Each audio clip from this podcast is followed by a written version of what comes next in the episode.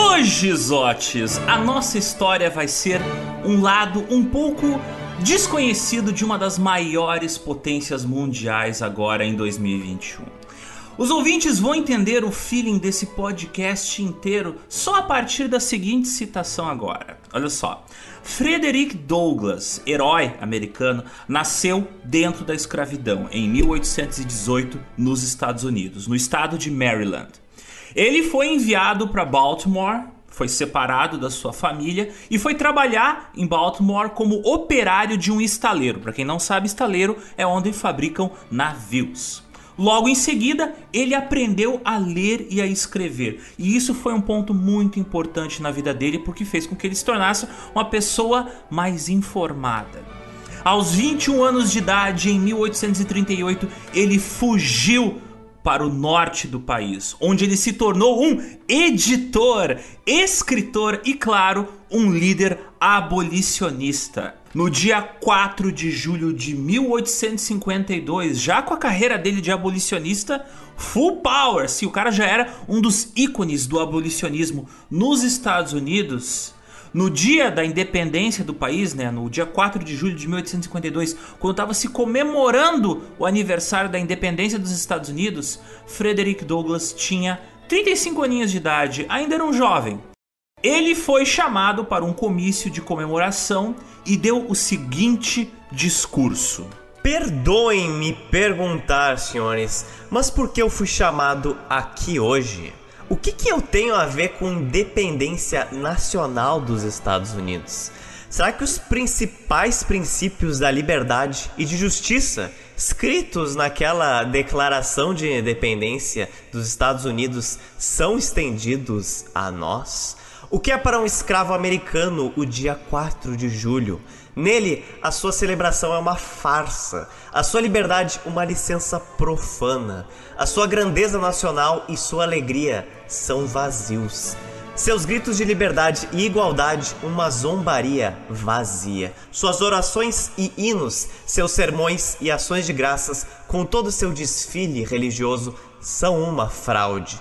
Todos esses valores, um véu fino para encobrir seus crimes. Não existe uma nação na Terra culpada de práticas mais chocantes, sangrentas e hipócritas do que o povo destes Estados Unidos nesse exato momento. Embora esse podcast vá falar muito dos Estados Unidos, de valores estadunidenses, esse episódio vai ser ambientado majoritariamente na África Ocidental. Então, Zotes, larga aí hum. seus papéis podres das ações da Mares do Sul, que hoje valem 100 reais negativos. Pega esse protetor solar fator 400, porque hoje nós vamos voltar para a África, onde lá encontraremos um país que é fruto hum. da hipocrisia e da contradição americana em sua mais pura essência. Oh, bora lá!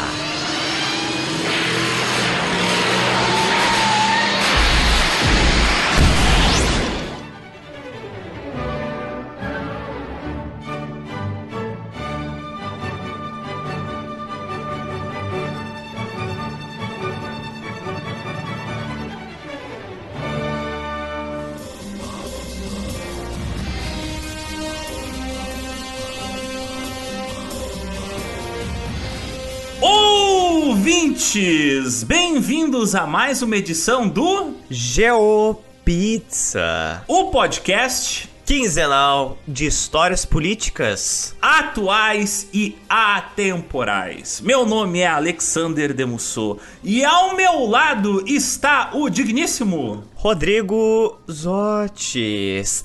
Hoje essa edição foi nada mais do que pedida, sugerida e intensificada por ouvintes. Então veja só como o Gel aqui atende aos pedidos, né? Que nós temos. Nós somos meros serventes dos nossos mestres, os ouvintes. Para esta edição foram utilizadas majoritariamente duas fontes. Uma delas, que é a que eu mais utilizei, é o livro Another America, do James Cement, mas também utilizado um pouco o livro chamado A People History of the United States, do Howard Zinn. E esse livro não é a primeira vez que eu falo dele, nem vai ser a última, porque eu digo assim, se você quer ter um resumão da história dos Estados Unidos em um livro, leia esse livro, porque ele trata assim, desde antes de chegar os britânicos até agora. Não, agora, agora, né? Mas você me entendeu bem. E contando todos os podres que normalmente são empurrados para debaixo do tapete em outros livros de história que procuram celebrar a história ao invés de analisar ela de maneira crítica. Como o nome fala, a People History, uma história do povo. Então ele foca muito menos em governantes e mais na população nativa, escravizada ou colonos, né? E para fazer tudo isso, Alexander, envolve leitura, envolve tempo, envolve comprar livrinhos. Envolve comprar café, envolve comprar filtro de café, envolve comprar Rivotril, envolve eu arrancar meus cabelos, envolve eu comprar creme pro cabelo, envolve eu me olhar no espelho e questionar essa realidade o tempo todo. E tudo isso custa dinheiro.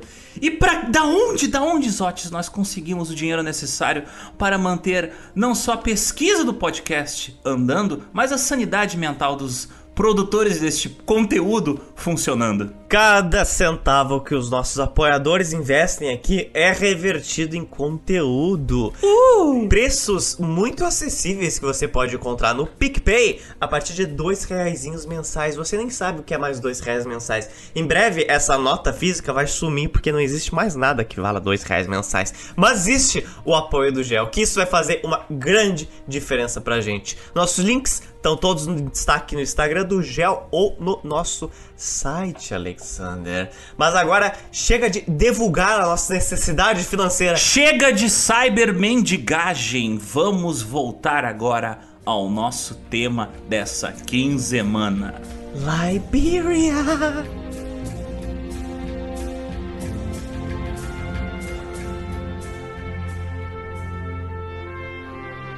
Acontece, Alexander, que é o seguinte, ó. Essa edição vai ser o ó. O ó. Por que, que eu falo o ó? No final do século XVIII, o mundo tava simplesmente pegando fogo. On fire. Simples assim. On fire. A idade contemporânea que começou com a Revolução Francesa em 1789, olha, foi marcada por grandes transformações sociais e políticas no mundo todo. A Revolução Francesa, a independência dos Estados Unidos, o início das guerras napoleônicas, assim como o processo de independência do Haiti, mostraria que o modo de vida do século XVIII passaria por uma grande transformação para o que seria o novo século XIX. Para muitos reinos europeus que tinham colônias na América, como por exemplo Portugal, Inglaterra, França e a Espanha, já estava claro não só que movimentos pró-independência estavam crescendo fora de controle, mas também os movimentos abolicionistas. Com a independência das 13 colônias da Inglaterra em 1799, que veio a se tornar o início dos Estados Unidos, muitos países de todas as Américas olharam para os pais fundadores dos Estados Unidos como figuras para se inspirar nos seus processos de independência. Eles olharam para os americanos e falaram: Cara, é possível. Olha só. Eu consigo, eu consigo. Chutaram um dos maiores impérios no, do mundo na bunda. A gente pode fazer o mesmo. Exato. Esses caras acreditavam que com determinação, com liberdade, era possível se livrar dos seus colonizadores. Mas existe hum. muita coisa importante que levou à independência dos Estados Unidos e que vai muito mais além do que um simples desejo de liberdade. Ah, é. Isso eu falo, gente, assim, ó, com toda a transparência do mundo. História não é revisionismo histórico como alguns parecem, mas é até mesmo parafraseando o Alexander, que falou uma vez uma frase muito inteligente. Às vezes certas narrativas foram criadas por revisionismo, e a forma da gente reanalisar elas não é revisionismo, é a gente tirar o revisionismo que existe na história. E eu muito, quando eu era jovem, cara, eu muito fui cativado pelas histórias de independência dos Estados Unidos, cara. Eu era full Mel Gibson, eu era doidaço. Mas aí eu comecei a ler, eu comecei, cara, pera, pera aí, tem umas coisas estranhas nessas histórias, tipo assim, bem estranhas. O que se falava naquela época não é exatamente o que é divulgado hoje em dia. O que, que é isso? A gente vai explicar aqui. E não tem nenhum problema e vergonha, cara, da gente reconhecer as visões que a gente tinha sobre certos episódios históricos e épocas e pensar, cara, não, não é exatamente isso como foi. Zotes, olha só. Se eu quiser tomar conta do Morro do Alemão, o que, que eu preciso? Dinheiro, armas. Exatamente, eu preciso de dinheiro para poder comprar armas. É. E qual, e qual a relação disso com os Estados Unidos? Olha, né? Tá aí duas coisas que já é sinônimo: armas e Estados Unidos. Então a gente já começa com um paralelo interessante. Os homens mais ricos das 13 colônias dos Estados Unidos foram quem, Alexander? São pessoas assim um pouquinho famosas. Olha, foram os pais fundadores do país. É bem simples assim. George Washington, Benjamin Franklin, Thomas Jefferson, Alexander Hamilton, John Adams, Samuel Adams e vários outros eram literalmente os homens mais ricos do país. Eu não tô dizendo que eles eram, ai, alguns dos mais ricos. Não, eles eram tipo os top. Era tipo um George Washington, dois Benjamin Franklin. É literalmente isso. Washington não foi só o homem mais rico das 13 colônias na época, como ele foi o presidente mais rico dos Estados Unidos até quando, Alexander? Até quando? Até 2016! Data que Anton, um Donald Trump, não sei se você lembra, sim, foi eleito presidente, né? E agora, né, foi com Deus. Mas até 2016, George Washington foi o presidente mais rico dos Estados Unidos, cara. Isso é impressionante. Quando Washington morreu em 1799, ele tinha um patrimônio de 594 milhões de dólares, mais de 2,5 bilhões de reais. E ele tinha também em sua posse, óbvio, 123 escravizados. Cara, 2,5 bi é algo. É, it's something. A família de George Washington já tinha um histórico, antes dele, né? Já tinha um histórico de muita riqueza com enormes propriedades em Mont Vermont e em Nova York, produzindo principalmente algodão, claro, utilizando o trabalho escravizado. Embora ele tenha escrito que quando morresse queria que todos os seus escravizados fossem alforreados, libertados, apenas um deles foi libertado imediatamente. Alguns demoraram décadas e outros nós não temos nenhum registro se eles foram libertados ou não. Dos sete pais fundadores dos Estados Unidos, quatro deles morreram com mais de 100 milhões de dólares. E outros três com mais de 10 milhões de dólares. Então, assim, literalmente não tinha ninguém com menos de um milhão na conta. Cara, tu, eles compraram. Eles compraram os Estados Unidos. Basicamente, cara. Apenas três dos pais fundadores, os sete, não tinham escravizados. Que eram o John Adams, o Samuel Adams e o Thomas Paine.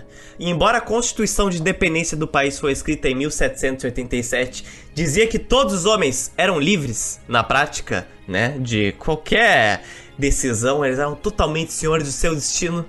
na prática, a coisa era um pouco ali diferente, porque a escravidão, como a gente sabe, se manteve.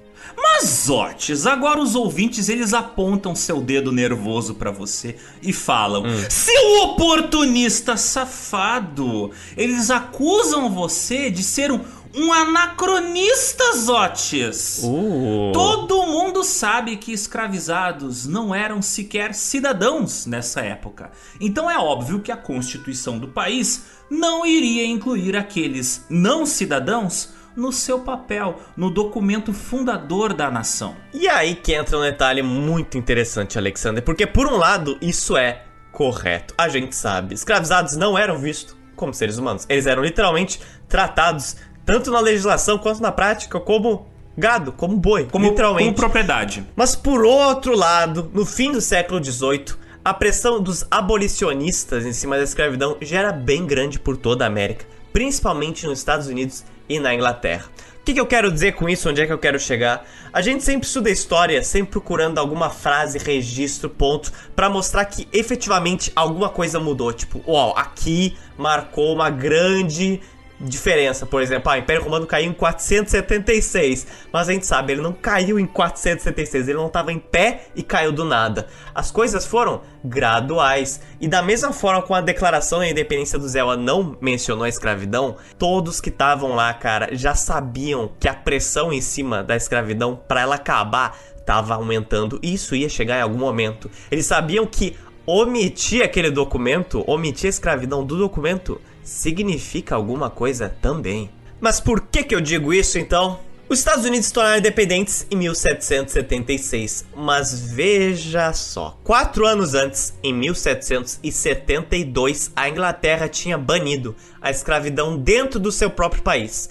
E óbvio, cara, os pais fundadores, eles eram tudo menos burros, sinceramente. Os caras tinham contato na Inglaterra inteira. Eles literalmente venceram a Inglaterra. Eles sabiam muito bem como funcionava a política britânica, não é? Ou seja, era só questão de tempo até a Inglaterra pressionar os outros países da América a parar com a escravidão, seja para penalizar eles economicamente, o que ela muito bem fez, quanto para criar um próprio mercado consumidor dos seus produtos, algo que ela também fez mais tarde.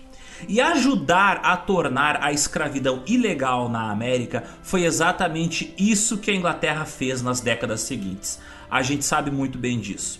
Na mesma forma como a Inglaterra restringiu o número de escravizados para o Brasil a partir da metade do século XIX, com o apoio que ela deu à criação da Lei Feijó em 1831 e a Lei Eusébio de Queiroz em 1850, ela fez isso com os Estados Unidos, mas no início do século XIX. Nos Estados Unidos era ilegal comprar escravizados direto da África a partir do ato da abolição decretado em 1807. Portanto, isso é 31 anos depois que os Estados Unidos se tornaram independentes toda essa volta que a gente deu só para dizer que a independência e a omissão de escravidão foi uma estratégia adotada pelos pais fundadores, que, cara, eles foram muito espertos. Os pais fundadores, eles se livraram do peso que era pagar impostos para a coroa britânica, né? Vocês estudaram isso, festa de chá de Boston, a o imposto das três estampas, e agora toda a população do país tinha que pagar imposto para quem, Alexander? Pro governo dos Estados Unidos, pro George Washington. Olha só, pagar imposto pros milionários. Exato, para pagar imposto pros homens mais ricos das 13 colônias. O cara mais rico das 13 colônias era agora o presidente, o George Washington. Então, muito simples, ele parou de pagar imposto, mas agora todo mundo vai pagar imposto para ele. E logo após a independência, os impostos que o Washington colocou era inclusive maior que os impostos que o Império Britânico colocou nas 13 colônias antes da independência. É sério, cara. Pouca gente comenta, mas os primeiros anos dos Estados Unidos pós-independente foi um caos. Todas as dívidas com a Inglaterra tendo que ser abatidas, George Washington metendo assim, ó, imposto, imposto, imposto, e foi isso aí. As primeiras décadas do país foram bastante complicadas, incluindo revoltas contra o próprio governo recém-iniciado, revoltas da população contra os impostos impostos pelo governo americano recém-criado e problemas para o George Washington conseguir financiar um exército permanente. E o movimento abolicionista do país, que percebeu que os pais fundadores dos Estados Unidos jogaram esse discurso de liberdade como uma maneira deles lucrarem mais, baseado na exploração de trabalho de homens não livres, e bem, ele começou a não fazer muito sentido para os novos cidadãos estadunidenses. O processo de independência dos Estados Unidos aliviou os tributos que os ricos como Washington, Benjamin Franklin e Thomas Jefferson tinham que pagar aos britânicos, mas agora os Estados Unidos estavam endividados com a França e com outras coroas europeias que os ajudaram a financiar a guerra de independência contra a Grã-Bretanha. Somado a isso, a Guerra de Independência dos Estados Unidos contou com uma grande quantidade de escravizados que ajudaram, que lutaram contra os ingleses na promessa de serem libertados pelos seus proprietários ali nos Estados Unidos. E alguns deles, de fato, foram alforriados.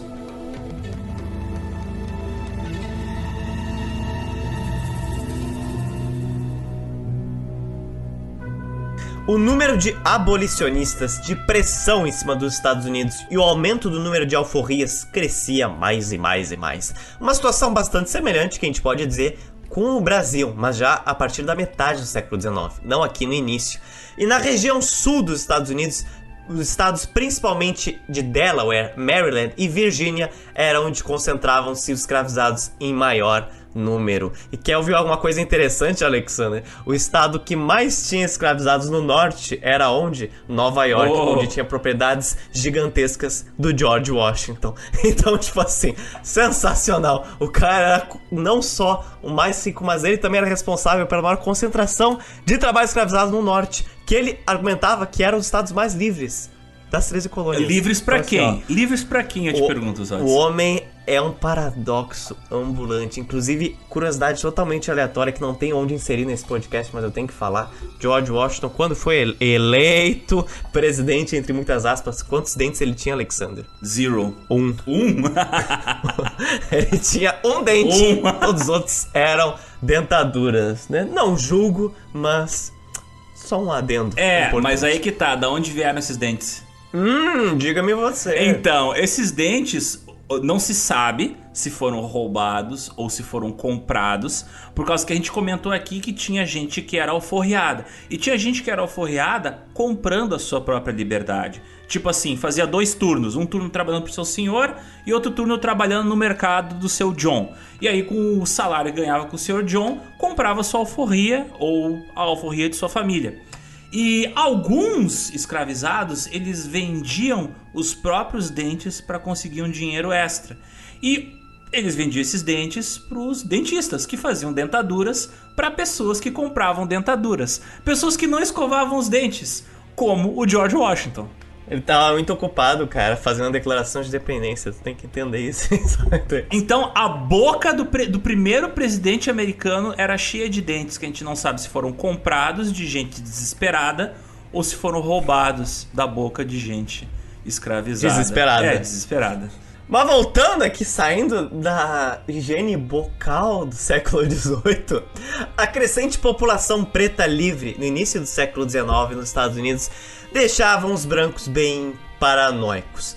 Com a independência do Haiti em 1804, onde ocorreu a maior rebelião escravocrata bem-sucedida do mundo, liderados por Toussaint Louverture, onde literalmente todos os escravizados do país começaram a se libertar e mataram os senhores do engenho, comerciantes e mercadores brancos, levou a sua independência da França, cara. Para os brancos estadunidenses olhar pro Haiti, eles ficaram: Oh my god! Isso, Oh isso God, pode Haiti." acontecer por aqui. Nos Estados Unidos, um país que tem um território gigante, mais da metade do qual inexplorado, ou seja, o território dos Estados Unidos podia favorecer revoltas enormes e abrigar pessoas pretas refugiadas que tinham fugido da escravidão. Na cabeça de muitos brancos, os pretos que andavam livres pelas ruas dos Estados Unidos geravam muita insegurança para a população branca. Isso na cabeça deles. Em bairros onde eles escolhiam assentar-se, o valor das propriedades caía, o número de residentes brancos se mudava rapidamente, né? Por causa que, né, havia uma mudança da cor da população. Frequentemente, muitos tentavam ajudar outros pretos a se libertarem, seus amigos ou seus familiares que ainda estavam escravizados. Isso através de compra ou mesmo de fuga. E muitas vezes essas fugas aconteciam do sul para o norte, porque o norte, mesmo antes da abolição da escravatura, ele ainda ele já era um pouquinho mais, né, free do que o sul. Tirando as plantações do George Washington. É, e muitas outras plantações. Muitas vezes esses pretos que fugiam ou tentavam ajudar outros a fugir roubavam armas, pólvora, tudo isso com o objetivo de talvez algum dia fazer seu motim. Qual era o caminho mais fácil para evitar revoltas escravocratas nos Estados Unidos? E o que fazer com esses pretos alforreados e libertos que aumentavam cada vez mais e mais? Para alguns abolicionistas, a abolição da escravatura seria o melhor caminho e seria também o mais pacífico para alcançar a liberdade dos afro-americanos. Porque aí, revoltas, né, seriam improváveis, não teria mais com que você se revoltar. Mas os setores mais favoráveis à escravidão dizia que mesmo com a abolição, ataques violentos contra os brancos continuariam a ocorrer, porque os pretos excluídos da sociedade continuariam excluídos e eles iriam pilhar e roubar para viver. Tirando que, né, os fazendeiros ricos do país, que eram os que mais tinham escravizados, simplesmente não iam abdicar da fonte das suas riquezas tão fácil assim, né? A gente sabe que eles não abdicaram tão fácil. Além disso, muitos brancos viam os afro-americanos como racialmente inferiores e sentiam que integrá-los a uma cultura e a uma educação estadunidense que tinha raízes europeias construída sobre a escravidão africana era praticamente impossível. Revoltas escravocatas nos Estados Unidos não eram tão frequentes quanto na América Latina. A maior revolta escravocata nos Estados Unidos aconteceu em New Orleans em 1811. Cerca de 400 a 500 escravizados se reuniram na plantação do fazendeiro Major Andrew. E lá, armados com facões de corte de cana-de-açúcar, machados e clavas, eles feriram o fazendeiro Andrew e mataram seu filho. De plantação em plantação, eles marcharam com seu número crescendo. Mas eles foram atacados pelo exército dos Estados Unidos e pelas forças de uma milícia branca. 66 deles foram mortos no local e 16 foram julgados e fuzilados por um pelotão de execução mais tarde. Para Thomas Jefferson, sim, ele mesmo, um dos pais fundadores dos Estados Unidos, só existia uma solução para livrar os brancos da convivência dos pretos. Qual é que era? É muito simples simplesmente expulsa eles do país, cara. É simplesmente isso mesmo. Em 1781, ele escreveu em Notas sobre o Estado da Virgínia o seguinte: Entre os romanos, a emancipação exigia certo esforço. Mas quando libertado o afro-americano, ele deve ser removido além do alcance de toda mistura possível. Cara, primeiro ele se, ele se compara aos romanos. Segundo, ele diz que não é para rolar mistura. Mas tudo bem, vamos lá. Ou seja, Jefferson estava falando que eles tinham que ser removidos do contato com os brancos. Mas como? Mandar todos eles em um barco para longe da costa do país e tchau, tchau? Olha, infelizmente parece que sim, tinha gente pensando em fazer isso. Quando a gente fala que a hipocrisia dos Estados Unidos de falar em uma liberdade nacional na sua declaração de independência que não se estende para os afro-americanos, não é a gente aqui achando isso em 2021 de forma anacrônica. Muita gente já no século 18 e 19 já falava a mesma coisa. Como a gente leu, a gente começou lendo a frase do Frederick Douglass, cara. Então, assim, isso já era consenso entre muita gente.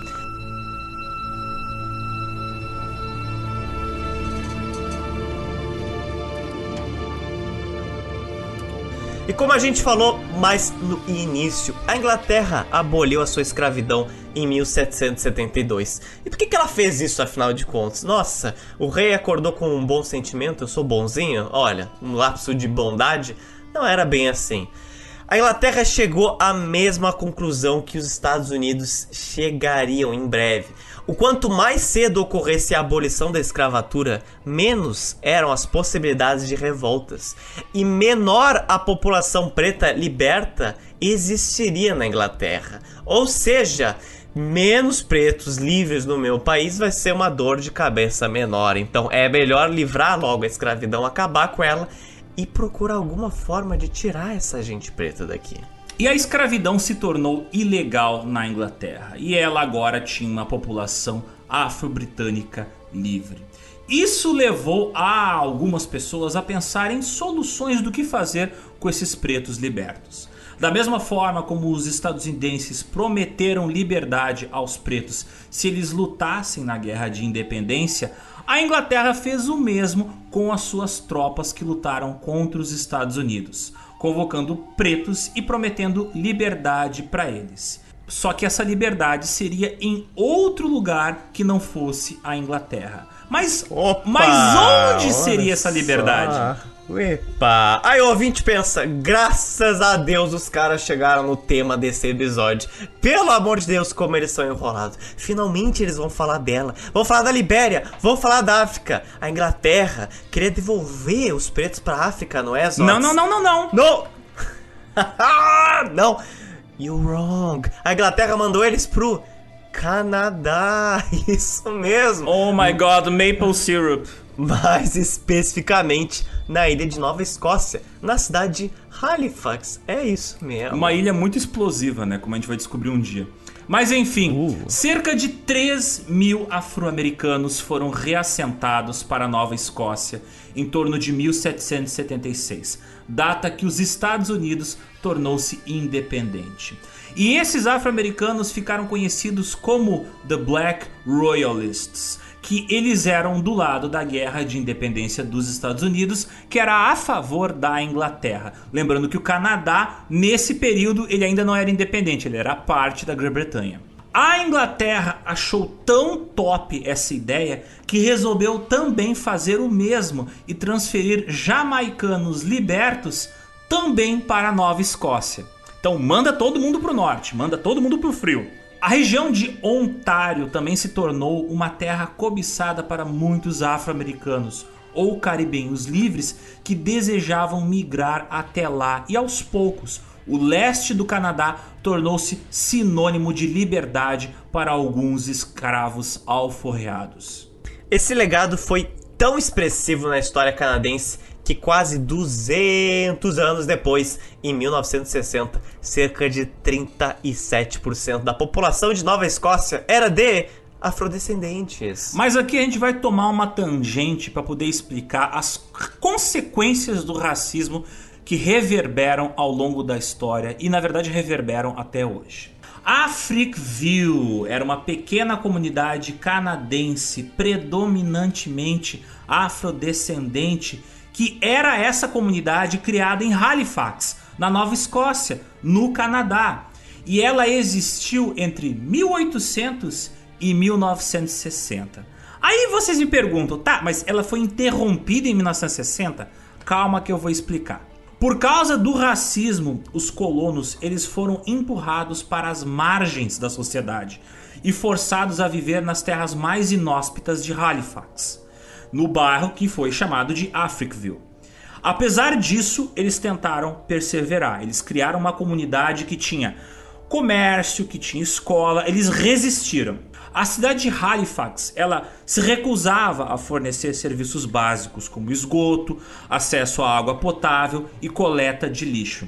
Os residentes de Africville, que pagavam impostos igualmente a todo mundo que era branco na cidade, frequentemente eram ignorados pelo governo da prefeitura. O governo de Halifax argumentava que naquela área inóspita de doenças infecciosas, o melhor seria fazer uma realocação. Então, durante o início do século XX, começou um gradual processo de destruição do bairro. Eles foram fazendo todo tipo de crime que você pode imaginar que uma prefeitura pode fazer para apagar do mapa um bairro. Essa situação foi tão, tão longe, Isotes, que só fazendo um breve paralelo para mostrar até onde isso durou, em janeiro de 1964, o Conselho Municipal de Halifax ele votou para autorizar a realocação dos residentes de Africville. Mas praticamente nenhum residente de Africville foi consultado se eles queriam ou não ser realocados. Cara, em 1964. 1964. Enquanto isso, no sul, nos Estados Unidos, tava full power o movimento pelos direitos dos negros. Então tu vê como é tosca, né? Essa nossa visão, tipo, ah, Canadá bonzinho, Canadá bonzinho, nada, né? E o que, que a prefeitura de Halifax estava fazendo durante os primeiros 50 anos do século 20? Eles estavam criando, tipo, ah, hospitais com doenças infecciosas no bairro de Africville. Eles estavam jogando lixo, criando lixões lá. Eles estavam construindo instalações de fábricas que estavam contaminando a água do solo. Tudo isso para poder forçar a expulsão da população negra ali do bairro de Africville. E eles foram simplesmente expulsos do bairro e no bairro, né, a prefeitura queria construir fábricas. Então essa galera sofreu uma diáspora do bairro que eles tinham construído e que tinha um histórico cultural. Ao- Aos poucos a gente vai mostrando pros nossos ouvintes que a história canadense, como o Alexandre falou, não é tão bonitinha assim, não. Alguns dos residentes de Africville eles foram indenizados em até 500 dólares, o que na época não dava para comprar muita coisa. Mas no final todos tiveram suas terras desapropriadas, seja querendo ou não, na marra ou no amor. Sendo muito frequente o uso de intimidação da polícia, tipo gás lacrimogênio, porrada na porta, vaza. A última casa restante de residente afrodescendente em Africville foi destruída em janeiro de 1970. Então tu vê como é complicado esse legado de expulsar as pessoas e depois que tu expulsou e realocou essas pessoas, tu expulsa de novo. Então é, é uma história muito triste, muito complexa. Mas enfim, Zotes, voltando à nossa linha do tempo.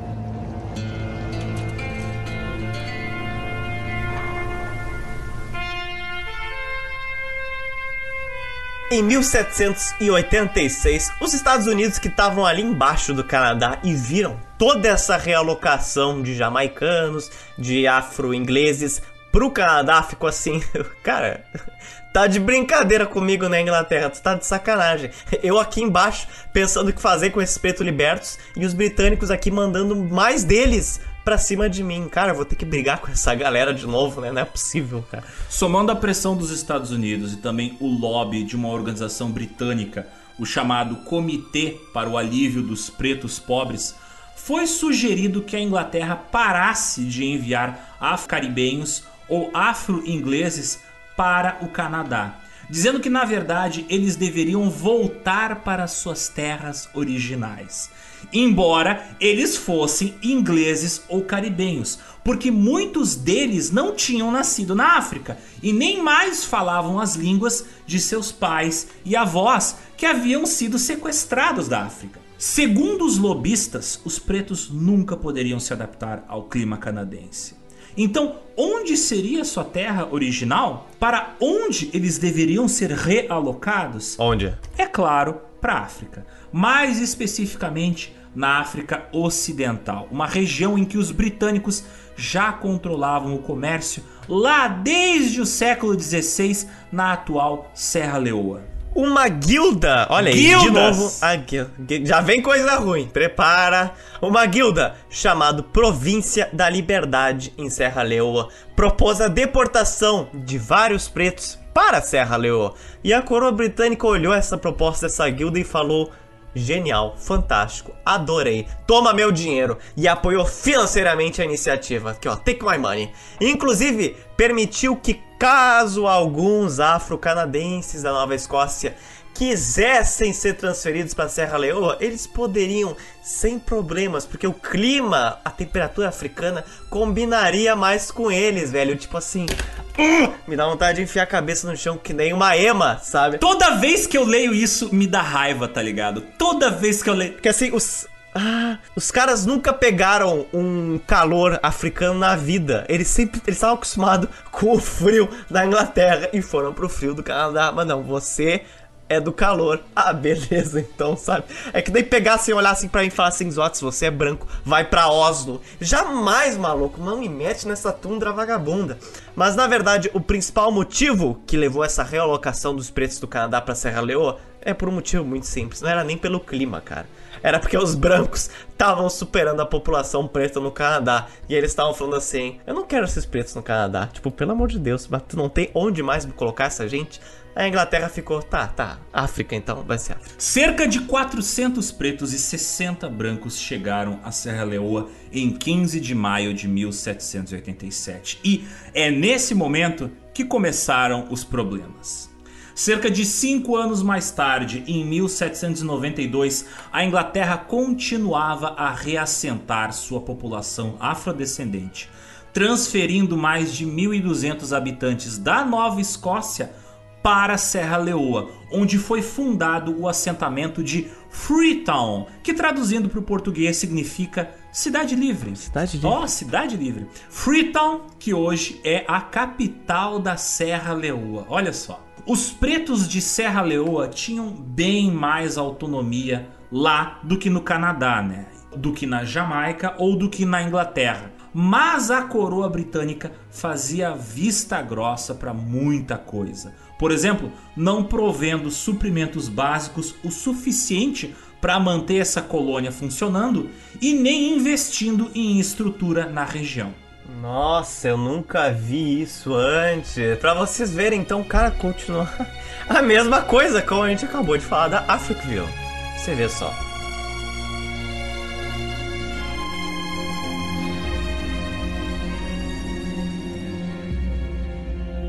E agora, Alexandre, aqui entra uma parada, cara, que é surreal. Que esse foi o ponto para mim na pesquisa desse podcast que a minha mente foi assim, ó, piu, a melhor. O que, que eu vou falar agora? Quando eu estudava, e eu imagino que muita gente já teve assim, ó, o resquício dessa dúvida na sua mente. Quando você vai lá e estuda a lei Eusébio de Queiroz, a lei para inglês ver, foi nela que começou a se fiscalizar, né, os navios ilegais que saíam da África e iam pro Brasil transportando africanos. Lendo sobre essa lei, cara, eu sempre perguntava assim, tá, mas o, como é que os ingleses aprendiam essa carga? E o que, que eles faziam caso eles aprendessem um navio com tipo 3, 4 mil africanos em um navio? O que, que eles faziam com essa galera, sabe? O que, que eles faziam? O que, que eles faziam, Zotes? Porque assim, imagina só, muitos desses navios, eles eram aprendidos em alto mar. Tipo, você vai lá, aprende o navio, não tem nada em volta de você, é água. E os africanos a bordo, eles não tinham ideia de onde é que eles estavam, obviamente, e eles não sabiam a direção para voltar para casa. Eles nem sabiam exatamente como. Eles não sabiam apontar mais ou menos para onde é que vieram. Muitos africanos desse navio, eles falavam diferentes troncos linguísticos. Eles não sabiam se comunicar entre si, alguns sim, mas não entre todos. E praticamente, é claro, eles não falavam inglês. Então, o que fazer com essas 3, 4 mil almas que chegavam aos britânicos e para onde é que eles levavam? Eles faziam o quê? O que, que você acha? Eles iam lá e perguntavam pro marinheiro assim: com licença, senhor, você está fazendo aqui um crime uh, internacional transportando africanos. Sabe que você pode, por favor. Senhor criminoso, por favor, pode me mostrar a tabela de Excel do endereço de cada uma das pessoas que você roubou? Exato. Será que você pode me dizer de onde é que você veio, por favor, né? Óbvio que não, cara. Ele poderia simplesmente mentir ou não falar nada. Porque como isso é ilegal, cara, ninguém, ó, to, ninguém tinha registro de muita coisa. Muitos marinheiros não tinham nem papel dizendo o que, que eles estavam fazendo, de onde é que ia, para onde é que eles vinham. Porque quantos menos registros, menor a probabilidade de os britânicos te encherem o saco e tentarem te incriminar. Tipo, você até podia tentar rolar assim uma desculpinha, tipo, ah, eu não sou marinheiro de verdade. O oficial, ele pulou do navio, ele fugiu, eu tô aqui como, tipo, servo dele. Então, podia tentar mil coisas, cara. E, mas claro, um navio cheio de africanos é bastante incriminatório para qualquer branco que tá lá dentro. Mas acontece que assim, o que, que os britânicos vão fazer? O que, que eles vão fazer? Eles estão agora com um navio de 3, 4 mil africanos em alto mar e um cara branco que não fala porra nenhuma. Então eles pensaram assim, ó, tá, já sei. Eu vou fazer algo muito simples. O que, que eu vou fazer, Alexander? Eu vou pegar toda essa galera e mandar eles pra Serra Leoa. Obviamente. Oh, porque eu tô mandando muita gente pra lá. Então, assim, vocês todos aqui estão africanos, eu imagino que sejam vocês visualmente parecem africanos, vocês vão voltar pra África. Talvez não exatamente para onde vocês vieram, mas vocês vão voltar para África. E assim, cara, a coroa britânica começou a mandar milhares de africanos para Freetown, na Serra Leoa. Mesmo que eles não fossem da Serra Leoa, obviamente, mesmo que eles fossem de Angola, do Congo, da Namíbia, não interessa. Vocês são africanos, agora vão para Serra Leoa. É isso aí. Cara, isso é muito engraçado. Me lembrou a quando deu a treta do início do Covid, que várias pessoas tiveram que voltar para América do Sul, só que elas tipo podiam ser de qualquer lugar para América do Sul. Então teve voos internacionais que falaram assim: "Ah, não se preocupa, a gente comprou um voo de volta para você, mas para Manaus". E o cara era tipo da cidade do México. É, é literalmente é chutando pessoas para longe de você. É tratando pessoas como uma carga indesejada. Cara, é tipo assim, ah, você mora em Santiago, mas Manaus é muito perto, sabe? Claro, não tem o mesmo grau de racismo que teve essa esse acontecimento. Óbvio que não, mas pra eles era assim: África, pff, África é só uma só. Nem é grande, com certeza não. E cara, é incrível como ninguém fala disso nessa história. A gente fala, ah, britânicos começaram a fiscalizar o Atlântico. Tá, mas como eles fiscalizavam, cara? Eles ficavam, tipo, fazendo uma cerquinha com as mãos deles no mar, sabe? Não era bem assim. E aqui a gente vê a quantidade de navios que eles transferiam pra Serra Leoa, cara. É surreal, é surreal começou a chegar tantos africanos de diferentes partes da África, chegando ali em Serra Leoa, que os grupos nativos que moravam em Serra Leoa olharam para isso e ficaram: "Cara, o que que tá acontecendo?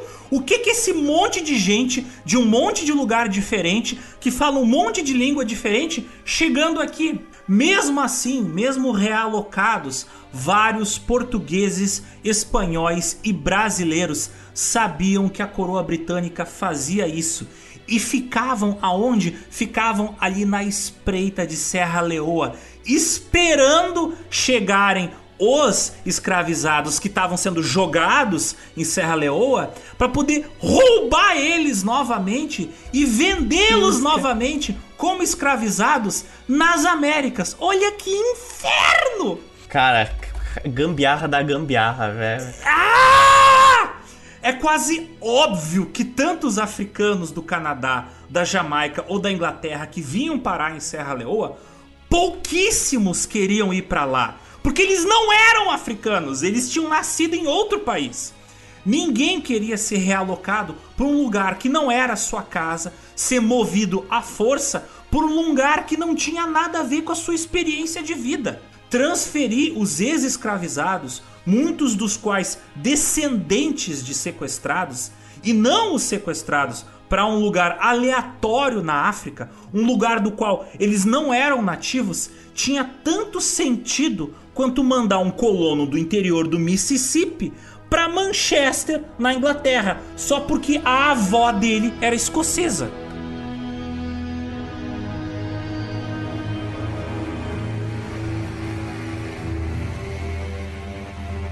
E foi aí que um empresário pardo do Mississippi dos Estados Unidos chamado Paul Cuffey olhou para esse caos que a Inglaterra fez, que estava jogando diferentes pessoas para Serra Leoa e pensou: Uau, isso é literalmente a solução que os Estados Unidos precisam agora com a sua população alforreada. O Paul Kuff defendeu que afro-americanos libertos dos Estados Unidos fossem também transferidos para Serra Leoa. O Kuff ganhou o apoio do governo britânico inclusive de líderes brancos e pretos livres dos Estados Unidos, também de membros do Congresso para levar imigrantes para a colônia britânica de Serra Leoa. É importante pontuar Obviamente, já nessa época existia um racismo e uma segregação racial muito violenta nos Estados Unidos. Então é por isso que muitos pretos livres dos Estados Unidos viram como uma boa ideia simplesmente assim, ó, dane-se esse país, eu vou voltar para um lugar onde tem pessoas parecidas comigo. Então não é tipo 880. Tinha gente que estava bem intencionada ligada a esse movimento de realocação, tá? Nem todo mundo estava chutando a galera. Mas o que estava acontecendo era um chute, era chute na bunda, era tipo, joga essa galera para longe de mim. Em 1815, ele mesmo, o Kufi, ele financiou uma viagem para Serra Leoa. No ano seguinte, Paul Kufi levou 38 pretos americanos para Freetown, na Serra Leoa, levando muitos fazendeiros, donos de escravizados, a pensar: Hum, que solução engenhosa para evitar que os pretos livres fiquem perambulando pelos Estados Unidos. A ideia de reassentar pretos libertos para locais remotos, para longe dos Estados Unidos, já era bastante discutida há tempos. Essa ideia, surpreendentemente, semelhante à lei seca que a gente falou nos nossos podcasts 27 e 28, era uma pauta defendida tanto por setores mais conservadores da sociedade quanto pelos setores mais progressistas, inclusive abolicionistas. Por causa que vários desses abolicionistas viam como tipo, tá, vamos criar um país, já que os Estados Unidos foi um país que foi criado, vamos também criar um outro país. Deu certo antes, vai que pode dar certo de novo. Essa era a típica solução, né, que hoje a gente vê que era tosca e é aquelas soluções toscas que agradam os dois lados opostos de um espectro político. E é interessante também notar que muitos fazendeiros queriam reassentar pretos porque caso eles alforreassem alguns, eles ficavam com bastante medo desses libertos voltarem para resgatar os outros escravizados. Então, então assim, eu vou alforrear esse aqui, mas se ele voltar para causar tumulto para os outros? Vixe Maria. E aí quando você tem uma garantia que o seu alforreado vai para 6 mil quilômetros de onde você tá, te deixa um pouco mais tranquilo. E sabe quem defendia que os pretos libertos dos Estados Unidos fossem mandados para outro continente? Um cara chamado Abraham Lincoln. Oh my god! É, é, o presidente que aboliu a escravidão nos Estados Unidos em 1865, que lutou contra os estados separatistas e escravagistas do sul da Guerra Civil, o presidente americano mais marcante do século XIX, Abraham Lincoln defendeu do início até o fim da sua vida.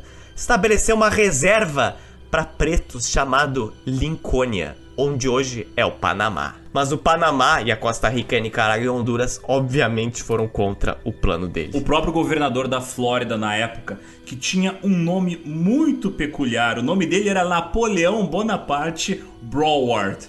Ele propôs que a Flórida comprasse um terreno federal para onde os pretos iriam morar, quase como tipo uma emulação de uma reserva indígena. Como um exemplo, o republicano John Kerry escreveu em 1845 que o número crescente de pretos libertos em Maryland era um problema, falando que o homem de cor deve olhar para a África como sua única esperança de preservação e de felicidade. Não se pode negar que a questão está repleta de grandes dificuldades e perplexidades, mas, em um período não muito distante, isso assegurará ao povo africano uma nova concepção de Estado. Em sua campanha em Illinois em 1858, o Abraham Lincoln falou em seu discurso: Direi então que não sou nem nunca fui a favor de provocar de forma alguma igualdade política e social das raças branca e negra.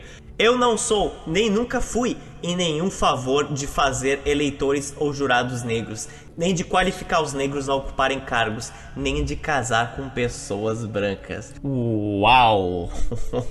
e isso até é interessante porque esse discurso do Lincoln, ele reverbera na história da cultura do sul dos Estados Unidos, que sempre teve muito medo da miscigenação entre as raças. Para quem viu o clássico, entre grandes aspas, O Nascimento de uma Nação, esse é o tema do filme. Os negros têm, em tanta quantidade deles, eles estão livres, né, em um número tão grande, que eles acabam tomando conta da política de uma cidade e destruindo a cidade. Claro, o filme, obviamente, foi feito por pessoas brancas, inclusive vários dos atores que interpretam pessoas negras estavam é, fazendo blackface. E por isso ah, que vilanizava né, essa ideia de que ah, se os pretos assumirem cargos políticos, vai destruir o país. Então o racismo não era, não era só dos sulistas, ele estava em todo o espectro político. E tem várias intensidades do racismo, né? Você tem o racismo a favor da escravidão, você tem o racismo contra, mas contra a integração. Então, assim, existia muitos níveis naquela época. E a gente não tá dizendo aqui que a gente tá fundamentando e justificando, mas a gente tá falando da realidade. Por exemplo, Abraham Lincoln era abolicionista, mas ele não era a favor da integração das raças. Até porque a ideia de uma integração entre raças era uma coisa muito chocante para época, né? Então, mas haviam ainda todos aqueles que eram contra essa proposta de realocação dos negros libertos nos Estados Unidos para um outro lugar do mundo. O Lloyd Garrison, autor do livro Thoughts on African Colonization, publicado em 1832, falou que essa proposta de realocação só perpetuaria e manteria a escravidão, evitando que ela fosse abolida, pois agora, sem pretos livres nos Estados Unidos, haveriam menos chances de resistência e de pressão pela liberdade de outros escravizados. Com a promessa de migrar para Serra Leoa, muitos escravizados eram apenas alforreados por seus fazendeiros, caso eles prometessem que imigrassem para lá e fossem embora para sempre dos Estados Unidos. Entre a elite e os fazendeiros, a ideia de mandar pretos para a Serra Leoa foi ganhando cada vez mais adeptos. E isso é também uma coisa interessante, porque existia, como eu falei, vários níveis de racismo. Tinha pessoas que eram contra a abolição, mas caso houvesse, tinha que mandar todo mundo para África. Tinha pessoas a favor da abolição para deixar nos Estados Unidos. Então, assim, tinha gente que falava: não, mas se você só mandar as pessoas para África sem ter uma abolição da escravatura, é você perpetuar a escravidão. Mas se você libertar e mandar todos para África, aí é tranquilo. Então, Pra gente é uma coisa absurda do início ao fim, qualquer uma dessas classificações, o que tá né, obviamente correto, mas na época era uma coisa bem mais espinhosa. Se vocês quiserem um paralelo interessante, pensem como é complexo o espectro político hoje em dia, não só no Brasil, mas no mundo e nos Estados Unidos. É só pensar que sempre foi assim. Sempre foi assim. Sempre o espectro político foi muito complexo. Sempre houve várias facções envolvidas no, no debate de um mesmo tema polêmico.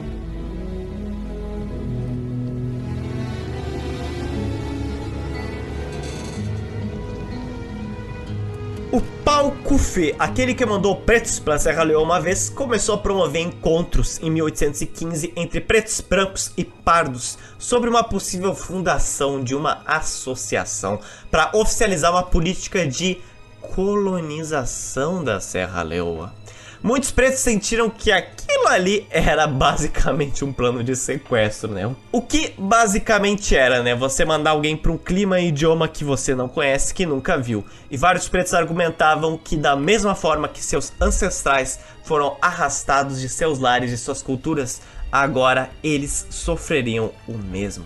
Em 21 de dezembro de 1816, um grupo de homens em Boston fez uma reunião para criar uma associação composta de políticos, advogados, juízes, fazendeiros, filantropos, abolicionistas, clérigos e outras pessoas influentes de todo o país. Portanto, isso mesmo, esse assunto ele unia pessoas de diferentes aspectos políticos, porque para muitos progressistas, uma vida na África para os pretos seria menos discriminatória do que a sociedade racista e segregada dos Estados Unidos. Alguns nomes famosos, indivíduos que estavam nesta reunião. Olha, ninguém menos que o sobrinho do George Washington, cara. O Bushard Washington, que eu nem preciso dizer, né? Que era uma pessoa muito influente no país. Ele era nada mais, nada menos que o juiz da Suprema Corte dos Estados Unidos. Tão influente esse cara ele era, né? Também tinha o presidente da Câmara dos Representantes, o Henry Clay, o congressista John Randolph, o representante Robert Wright, o Francis Scott Key, o senador Daniel Webster e vários outros da politicagem dos Estados Unidos. O presidente da Câmara dos Representantes, o Henry Clay, ele falou que haveria uma causa mais nobre do que livrar nosso país de uma porção inútil e perniciosa de sua população, levando-as à redenção em uma parte obscura do globo? Olha só, a parte obscura do globo era, claro, a África, na qual os afro-americanos, com seu modo de vida sulista dos Estados Unidos, iriam iluminar o continente. No final das contas, depois de altos sessões de brainstorm, foi concluído que a sociedade que eles estavam formando pediria uma pequena ajuda ao Congresso, só uns 100 mil dólares, sob o pretexto de estabelecer um refúgio para pretos libertos, utilizando os conhecimentos que o Paul Cuffy sobre suas rotas marítimas para Serra Leoa, com parceria com o governo britânico, para enviar uma galera lá para Serra Leoa. Nessa reunião em Boston, em 21 de dezembro de 1816, essa sociedade fundada recebeu o nome de American Colonization Society, com a sigla ACS. Cara, imagina um nome mais cara de pau do que esse. ACS. Se preparem que vocês vão ouvir muito essas três letras a partir de agora. ACS. O seu primeiro presidente foi Bertrand Washington, sobrinho do George Washington. Cara, que ódio, que desgraça. Por que, que esse país não muda, cara? Pelo amor de Deus. As pessoas falam, ah não, porque o presidente do Insira País aqui é o mesmo há 500 zilhões de anos. Olha a família Washington aí, cara. Agora eu fiquei curioso para traçar os descendentes da família Washington hoje em dia. A gente descobre que é ninguém mais, nada menos que Donald Trump. Ah, não, cara, poder gera poder, que gera poder, que gera poder. Poder é, é assim, cara. Eu vou pesquisar, literalmente eu vou pesquisar. Mas seguindo aqui, outros ex-presidentes do país, como Thomas Jefferson, o James Madison e o atual presidente da época, né, o James Monroe, foram todos financiadores da instituição. Então, como vocês devem imaginar, financiadores milionários caía muito bem para a ACS. O cargo de presidente da associação da ACS era de tempo indefinido. Mais tarde, com a presidência da associação sendo alternada entre fazendeiros sulistas. What the fuck? Por exemplo, entre 1836 e 1849, o representante da Câmara Henry Clay, que também esteve na reunião, foi presidente da associação. Depois, John H. B. Latrobe foi presidente da associação entre 1853 até sua morte em 1891. Então, assim, cargo presidencial, tempo, o quanto eu quiser. Devia ter escrito isso na, na ata de fundação. E o projeto de colonização da Serra Leoa, promovido pela ACS, pretendia fornecer um novo lar para os ex-escravizados e seus descendentes, eles podendo se autogovernar. O solo deveria ser fértil, se prepare, e a instituição deveria defender a África toda contra o tráfico de escravizados que ocorria na região, promovendo também a cristianização do continente. Lembra dos 100 mil dólares que eles pediram ao Congresso? Eles receberam quatro anos depois, em 1819.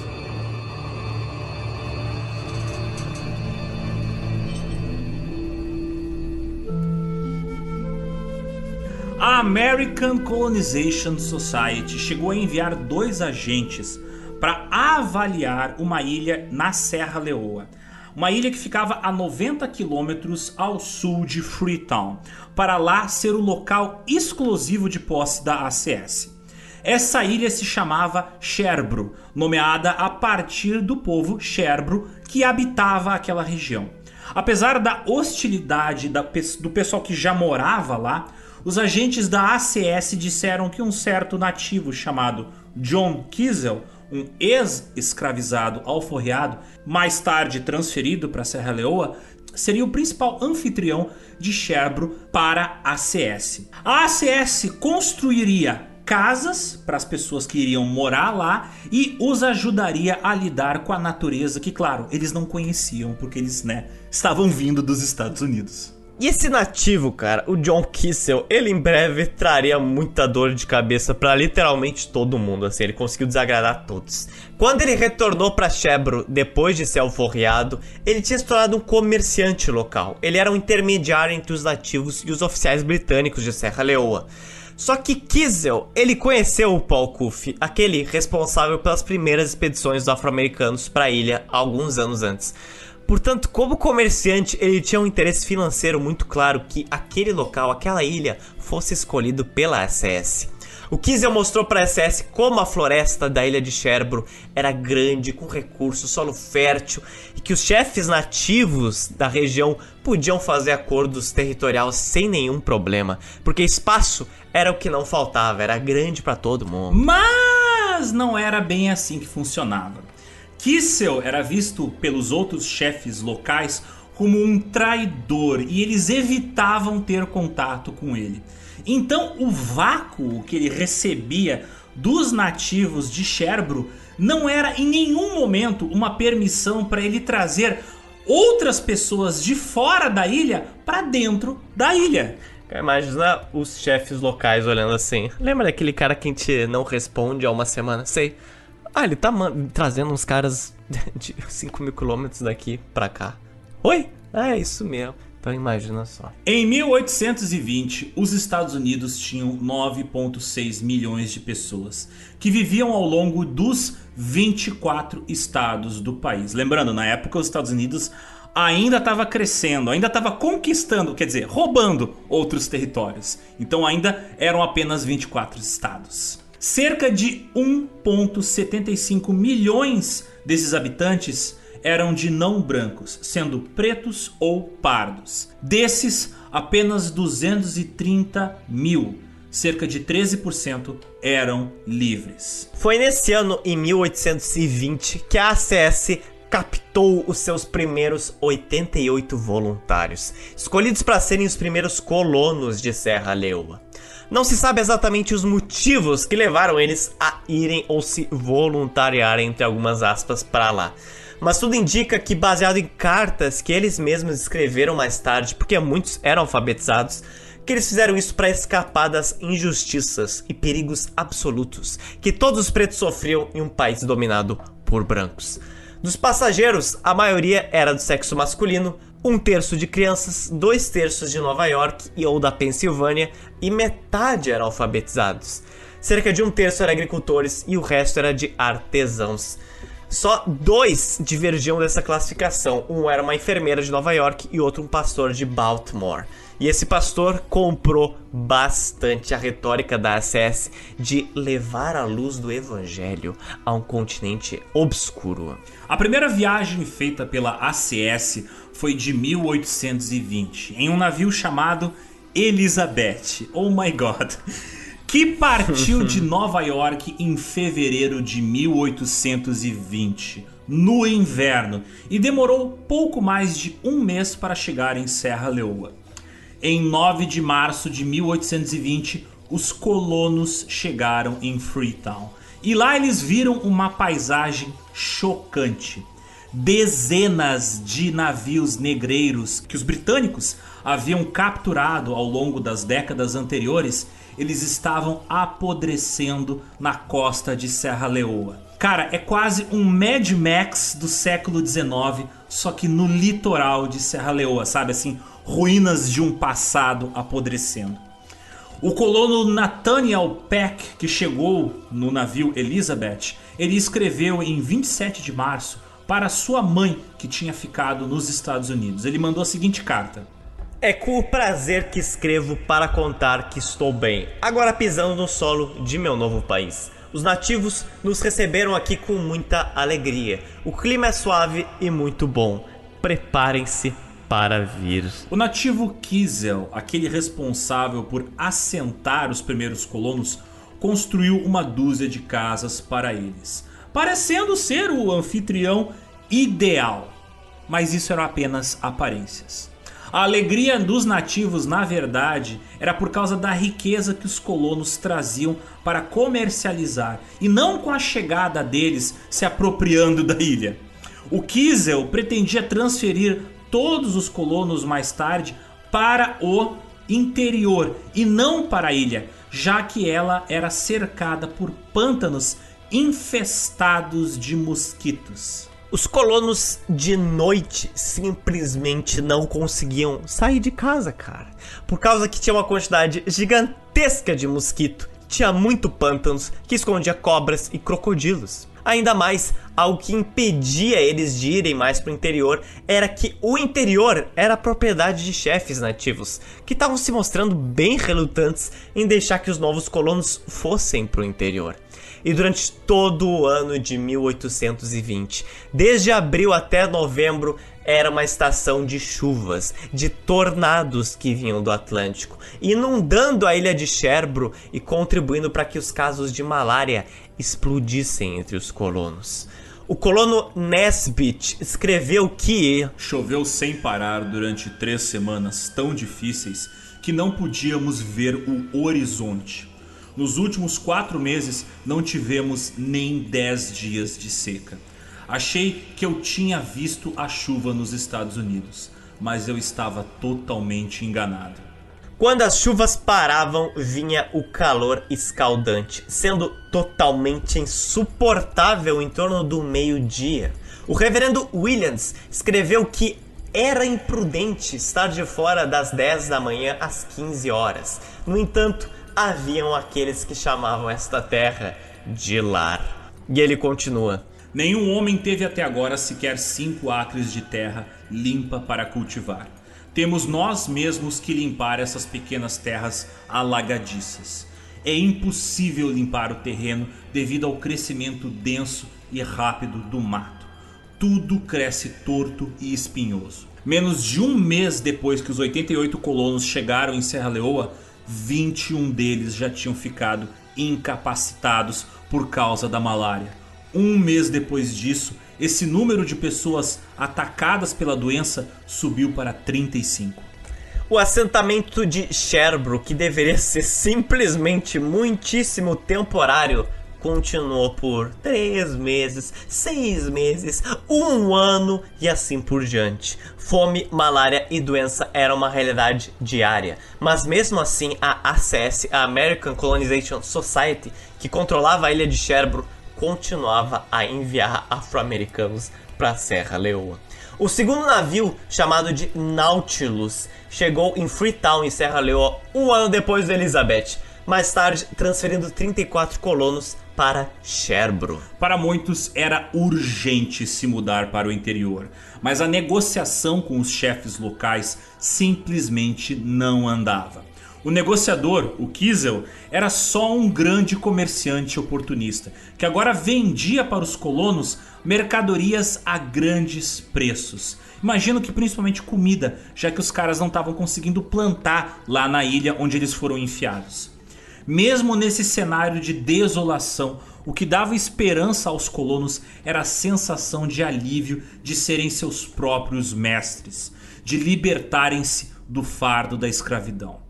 Abraham Blackford escreveu que Agora meu nome é Sr. Blackford.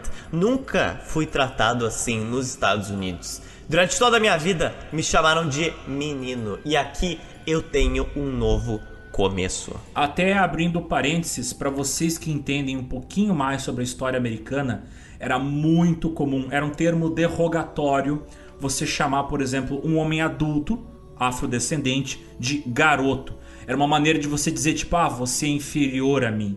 Não era um palavrão, mas era uma maneira de você de explicar pra pessoa que, tipo assim, ah, você é inferior, você tá abaixo de mim. Podia. Você, você Zotes, podia ter 24 anos de ah. idade e chamar um senhor de 64 e dizer: Garoto, vem cá, pega esse saco de farinha aqui para mim, sabe? É verdade. E você vê muito isso em, em filmes ou cartas. Tu vê muito em filmes que uh, mostram esse período histórico e tu lê muito em relatos de jornais dessa época.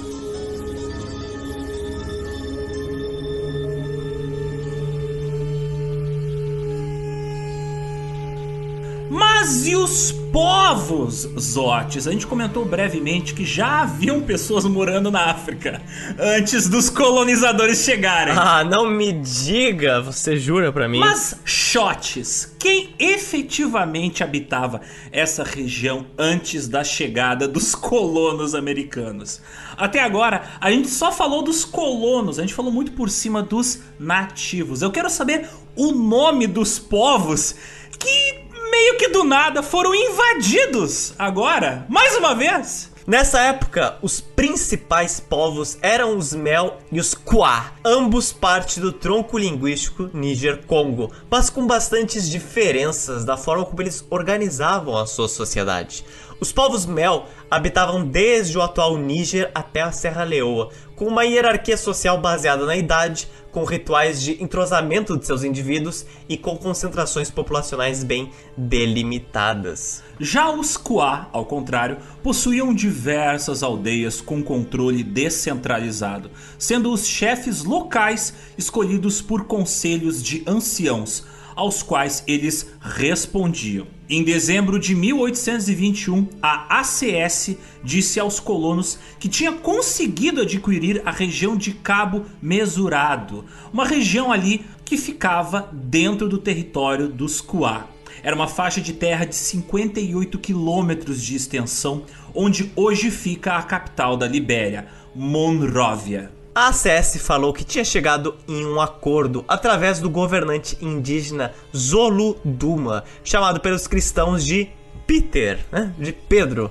O problema é que, né, como vocês já devem imaginar, como toda essa história da Libéria é um eterno disse que me disse, mas não me disse, o rei Pedro não tinha acordado com absolutamente nada disso.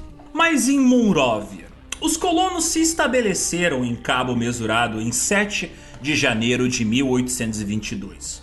O local que deveria ser temporário em Sherbro, na verdade, acabou se tornando um local ocupado por eles durante dois anos.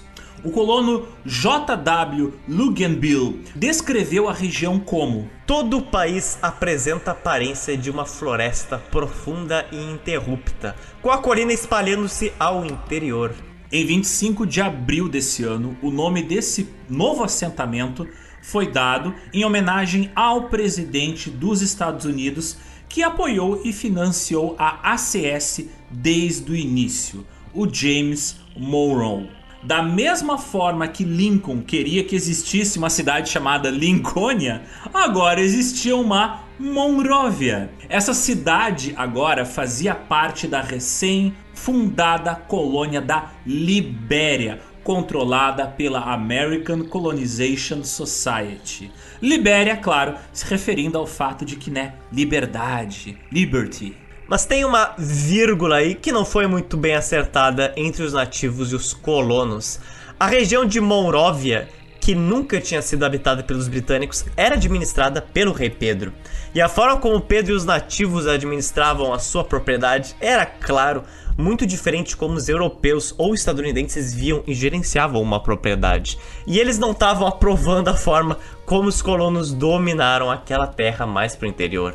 Pedro já conhecia o modo de vida europeu. Uma das coisas que ele mais se opunha aos britânicos era a tentativa deles em banir o comércio de escravizados na África. A ACS era exatamente a representação disso, a tentativa de banir a escravidão e trazer o cristianismo para a África. A venda e compra de escravizados dentro de toda a África, feita por nativos, era um negócio extremamente rentável.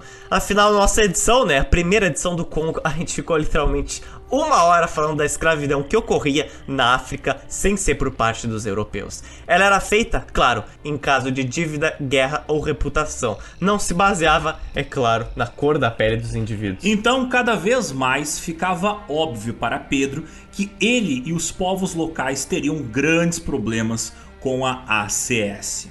Os colonos da Libéria eram chamados pelos nativos de homens brancos pretos. Embora de cor preta, reproduziam o modo de vida que para eles, os nativos, era um modo de vida de brancos. As negociações que estavam sendo feitas com a ACS, na visão dos nativos, na visão do rei Pedro, eram uma permissão para que os colonos ficassem por lá. Essa permissão eles tiveram, mas agora administrar a região ser os donos dela, oh, oh, não, não, não. Não é uma questão apenas de poder, porque alguns povos, como a gente mencionou, viviam de forma descentralizada. Então propor uma nova forma de centralizar o poder era algo que sequer alguns nativos conheciam.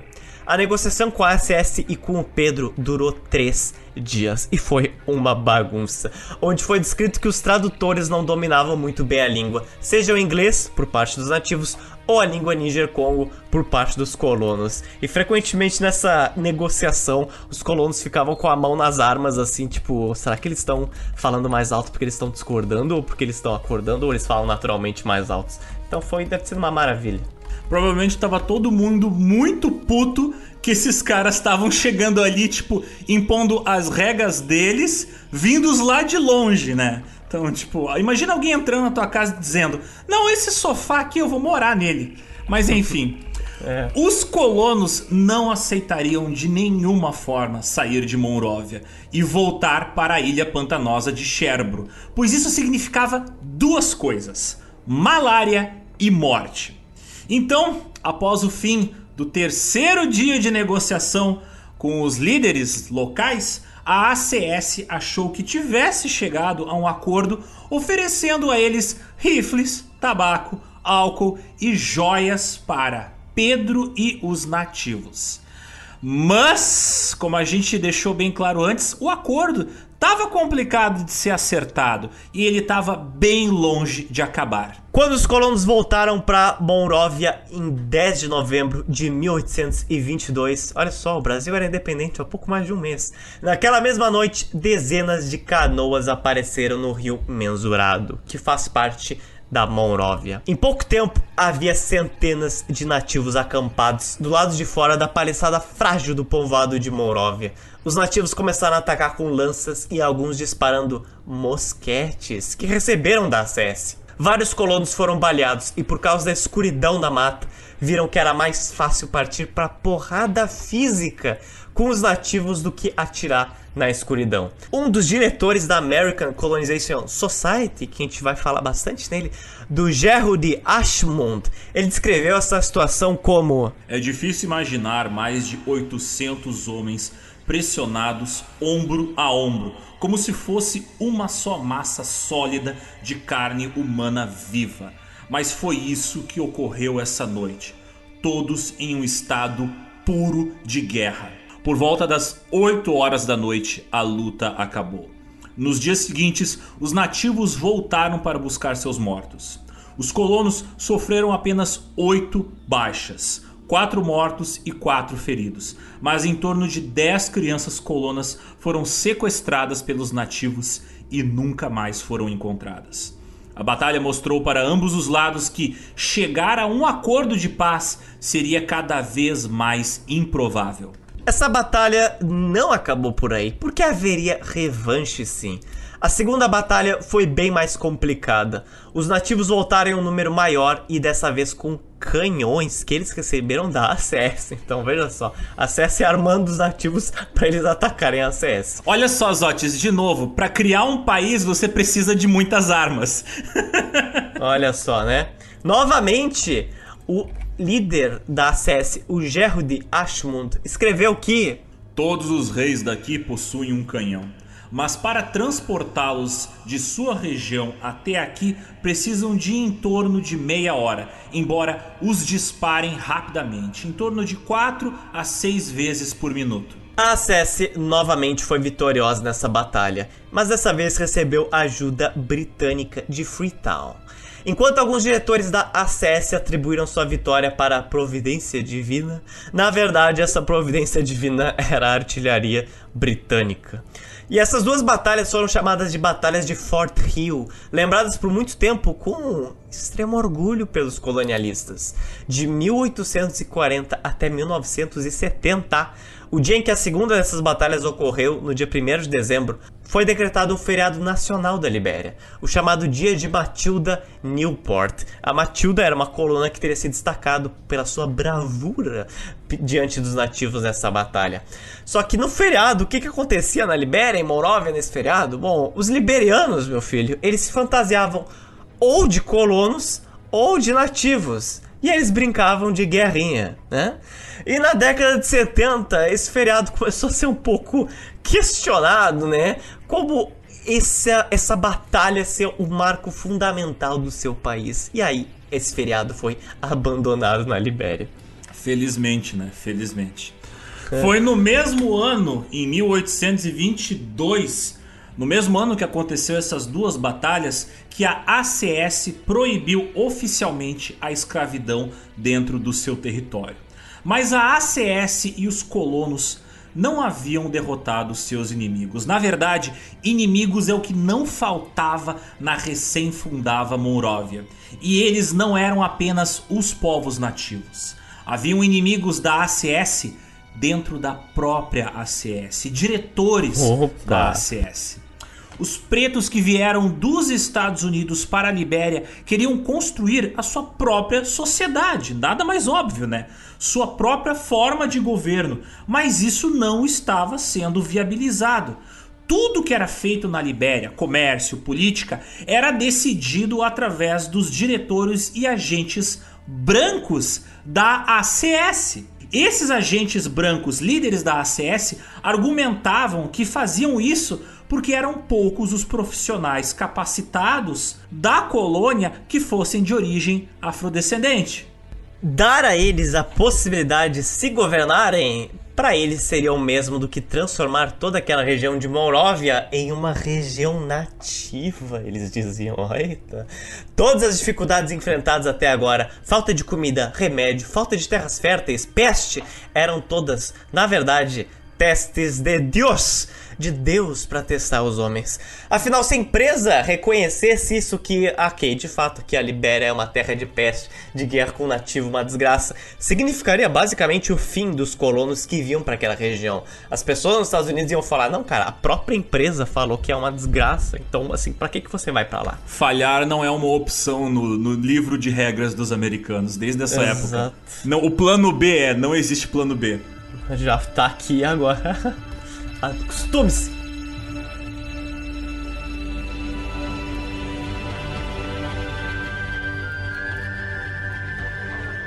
Mas, Zotes, nós estamos em um século onde as informações já circulam pelo mundo de forma, bem, rápida comparada a séculos anteriores. Jornais, cartas circulam de um ponto a outro do globo e as pessoas já têm um nível né, de leitura um pouquinho melhor do que séculos anteriores. Bem, a repercussão da criação da Libéria e de Monróvia não pegou muito bem nos Estados Unidos quando as notícias sobre o que estava acontecendo na África foram publicadas em jornais.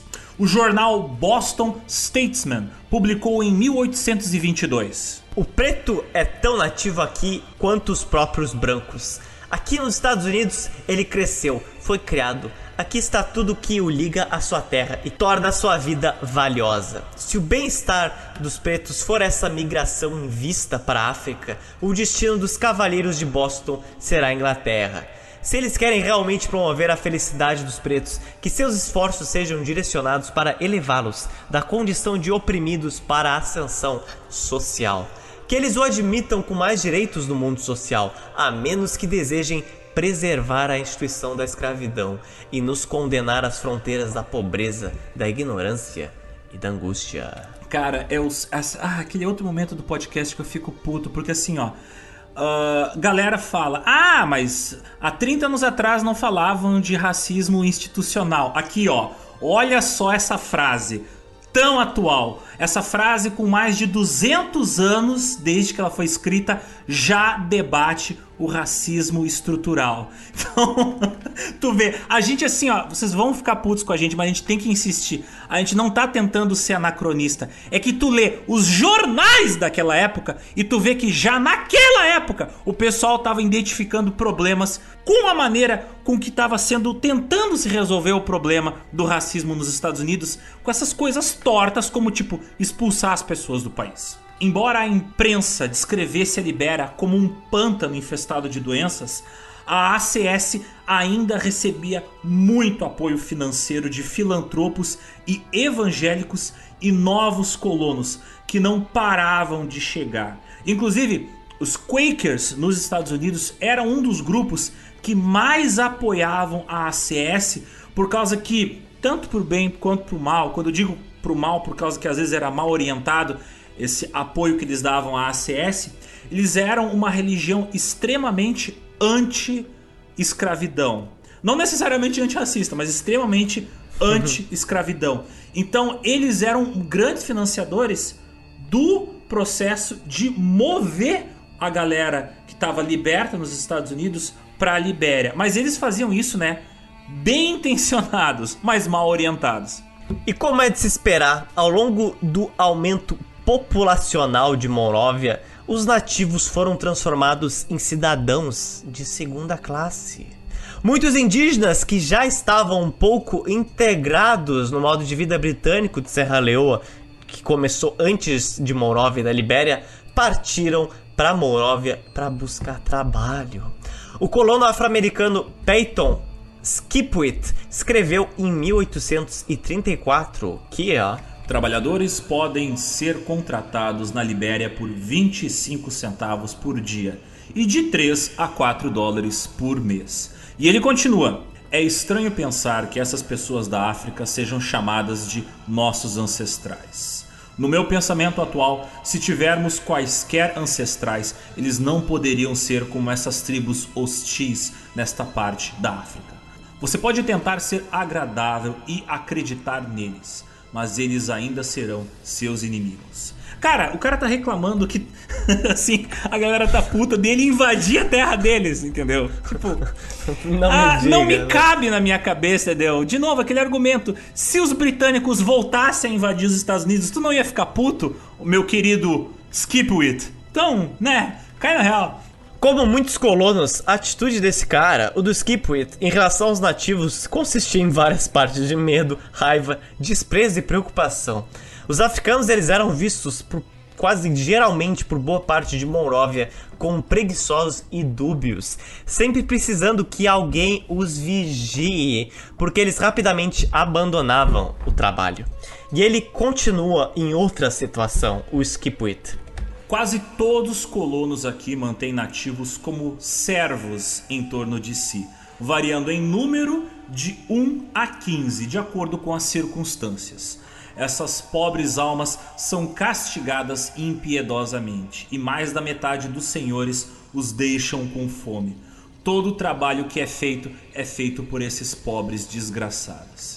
Embora os nativos, na teoria, pudessem sair do seu regime de trabalho quando quisessem, né?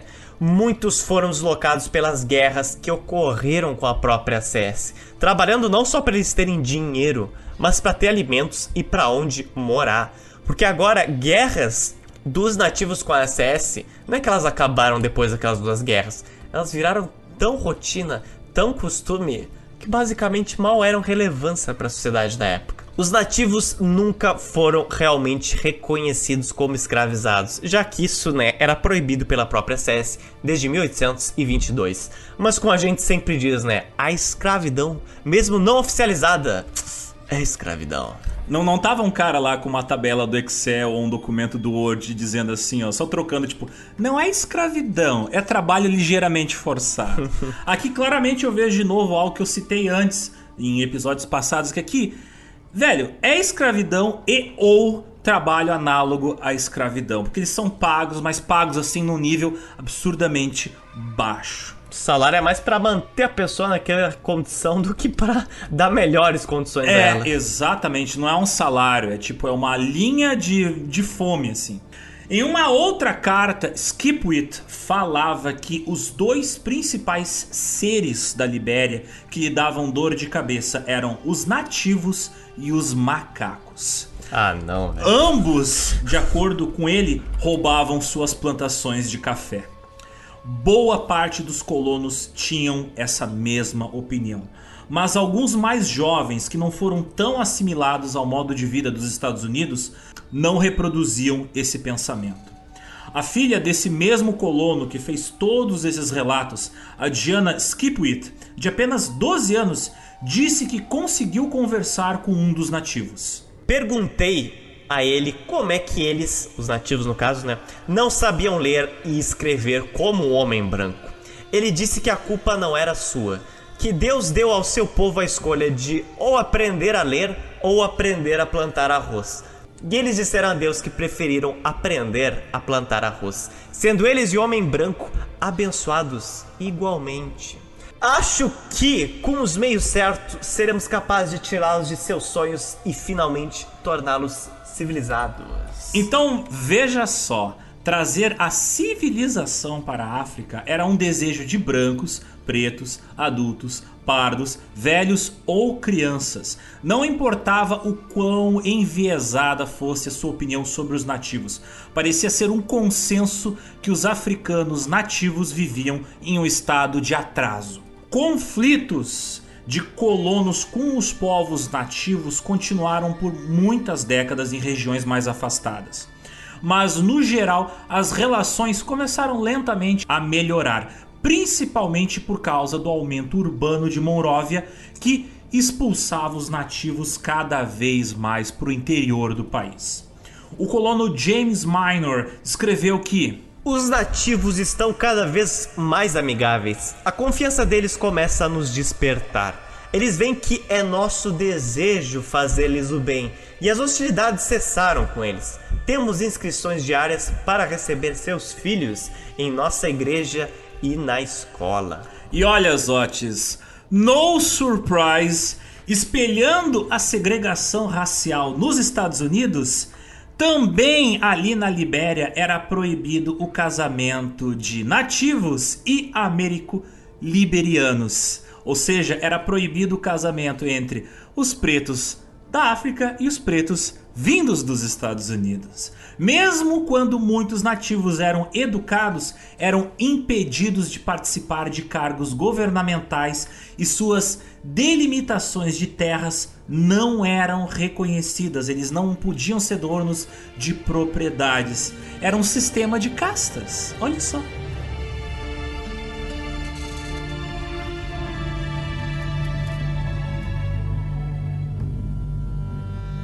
Mesmo com o novo assentamento de Monróvia no Cabo Mensurado, a região permaneceu como ceifadora de vidas pela malária. Em 1832, cerca de um de cada seis imigrantes morriam da doença. Dos 2.887 colonos afro-americanos que foram para a Libéria entre 1831 a 43, cara, 42% morreram de doenças, de guerras com os nativos, de acidentes ou de má nutrição. Cara, então imagina quase 50% da sua população que você manda vai morrer, cara.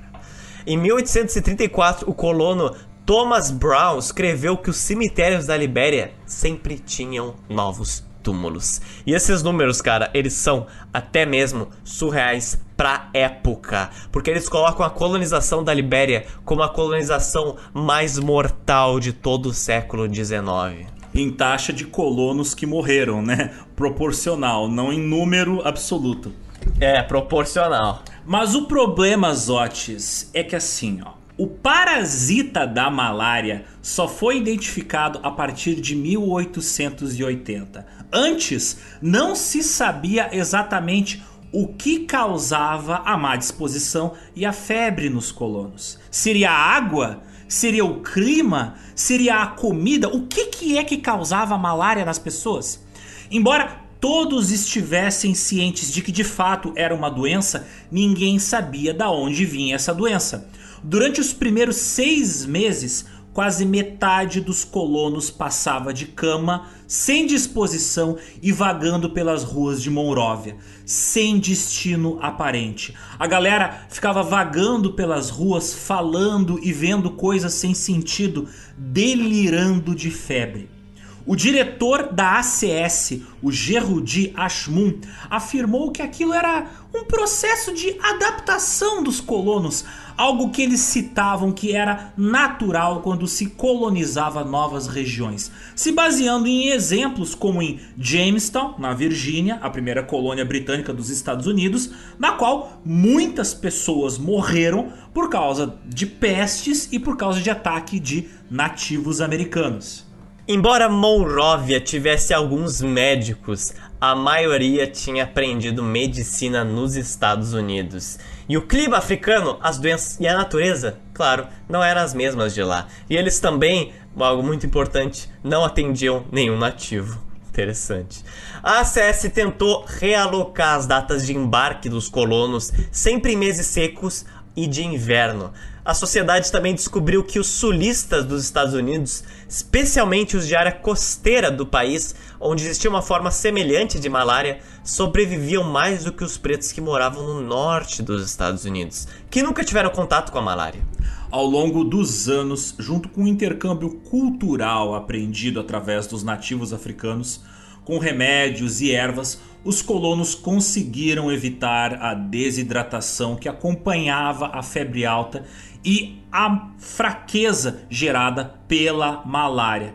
E assim, com esses remédios naturais, acabou se diminuindo o número de mortos da doença. Porque esses remédios eles não curavam a doença, mas elas te deixava forte e se tu tinha alguma chance de sobreviver com o teu sistema imunológico, ele tinha esse reforço e aí tu sobrevivia. O capitão J.I. Nicholson, da Marinha dos Estados Unidos, escreveu que os habitantes dessa colônia são geralmente pobres. Muitos deles foram enviados sem nada de importante, e outros que possuíam uma pequena propriedade foram obrigados a vendê-la em consequência da doença. Os mais pobres dos pobres acabaram nas fazendas públicas. E o que ele quer dizer com vender em consequência da doença é que muitos ainda tinham propriedade nos Estados Unidos, mas como eles ficaram de cama doente por muito tempo na Libéria, eles se endividaram e tiveram que vender suas casas nos Estados Unidos. Ou seja, se eles quisessem inevitavelmente voltar para os Estados Unidos, eles teriam muito mais problemas, cara, porque eles não tinham mais casa. O vice-governador preto da colônia, o A.D. Williams, escreveu que os pobres, até mesmo aqueles incapacitados pela idade ou por enfermidades, são obrigados a trabalhar. Visitantes, funcionários, a ACS e os próprios colonos discordavam quanto às causas da pobreza generalizada. a ACS e os seus agentes, como sempre, colocavam a culpa nos colonos das formas mais baixas que vocês podem imaginar. O Joseph Melkin Jr., um diretor branco da ACS, disse o seguinte: Ele, os pretos, nunca trabalharam voluntariamente nos Estados Unidos para o seu próprio sustento. E agora, quando eles não possuem mais o estímulo do chicote do feitor, não conseguem trabalhar para obter nem mesmo a sua escassa subsistência. Cara, olha que. Que, que corno, corno desgraçado. Corno desgraçado, maldito. Falar uma coisa dessa. Nessa altura da pauta, eu não fico surpreso que alguns colonos concordavam com essa visão. Cara, meu Deus. É verdade que faz muito calor aqui, escreveu o afro-americano Washington McDonough, que em 1842 estava escrevendo sobre o assentamento de Setter Crew, a 192 quilômetros de Monróvia. Segundo ele, mas se um homem trabalhador se aclimatar aqui, superar a febre, podem construir uma vida digna aqui. Ou seja, é por falta de tentativa, é meritocracia. Tu não trabalhou o suficiente. Se tu morreu, talvez tenha sido. Culpa tua, é culpa tua. Não é culpa da malária, é culpa tua. Não. O que, que é malária? Eu, que fique bem claro aqui, gente. A gente tá falando de maneira irônica, tá? Somado a isso, mesmo em Monróvia, a agricultura era difícil um pouco menos impossível que na ilha de Sherbero, mas igualmente complicada, porque o solo era complicado. Limpar a selva densa primeiro era muito trabalhoso, até para as práticas agrícolas serem ajustadas. Tu tinha também os problemas como chuvas torrenciais que causavam estragos, por exemplo, lavar o solo de toda a camada que tem o conteúdo que é necessário para as plantas crescerem. E isso acontecia até nas fazendas dos colonos que tinham mais cuidado. E claro, tu também tem a questão de adaptar plantas de um clima para outro, tipo tu plantar um é rabanete, é um plantar um tomate, plantar uma batata que era acostumado com um clima mais frio, tu traz para um clima mais quente, mais tropical, talvez ele não dê certo. Entende? Eu tenho aqui no meu apartamento um uma plantação de cenouras que não está dando certo porque eu sou burro, porque eu plantei no lugar errado. Imagina isso aplicado a um país inteiro. Não, não, é porque você não mereceu, Alexandre. Se você tivesse merecido divinamente, a sua cenoura estaria dando certo. A falta de animais de tração e de ferramentas decentes também não ajudou na colonização. Novamente, ele, o colono James Skipwith, aquele que escreveu sobre os nativos serem tratados como servos, disse que ele demorou dois anos para começar a cultivar alguma coisa. Então veja só, não era qualquer pobre que vinha para a Libéria, para o cara conseguir sustentar por dois anos sem ganhar dinheiro. Uau! As dificuldades que muitos colonos tinham para plantar no interior, terrenos mais alagadiços, de maior calor, fazia com que boa parte deles escolhesse Monrovia para morar e lá ganhasse cada vez mais população. Mas por um lado, isso era o problema, porque era muita gente em pouco espaço planejado e com pouca terra. O médico J.W. Lugenbell escreveu que é realmente surpreendente que os recém-chegados prefiram permanecer em Monróvia com um quarto de acre de terreno rochoso, enquanto poderiam ter 10 acres de terras férteis no interior. Tudo alimentado por um desejo fantasioso de ver essas ruas cheias de pessoas portando roupas elegantes. Como estímulo para os colonos chegarem em maior número, a CS garantiu um alojamento comunitário de seis meses aos recém-chegados. Mas no geral, a higiene dessas casas era tão ruim que só tornava tudo pior e favorecia o surgimento de doenças. O missionário afro-americano Augustus Washington escreveu que todos são abrigados em um prédio velho e precário, de apenas um andar de altura, construído de tijolos. Dentro desses quartos não há camas, e sim barracas, nas quais cada uma comportava de 6 a 10 pessoas, todos passando pela aclimatação. Todas as noites há uma cacofonia de tosses e gemidos. O fedor enche os quartos. Agora eu tô tendo um baita flashback dos curtiços do ah, Rio de Janeiro, ah. cara. Certamente. Que é nessa mesma época. Cara comprar uma casa e não colocar nem cama, colocar cabana. Ah, é outro nível de sacanagem, sinceramente.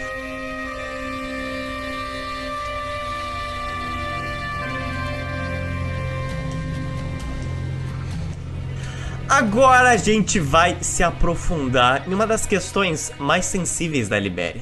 Esse foi um fator responsável por desencadear diversas guerras, guerras mais tarde, sendo um dos elementos responsáveis, inclusive, pela guerra civil que o país enfrenta hoje, desde 1980. A Libéria importou várias discriminações dos Estados Unidos para suas terras, como já deu para ver aqui nessa pauta. E uma delas não foi só a discriminação dos brancos com os pretos, mas também a discriminação dos pardos com os pretos. Ah, é.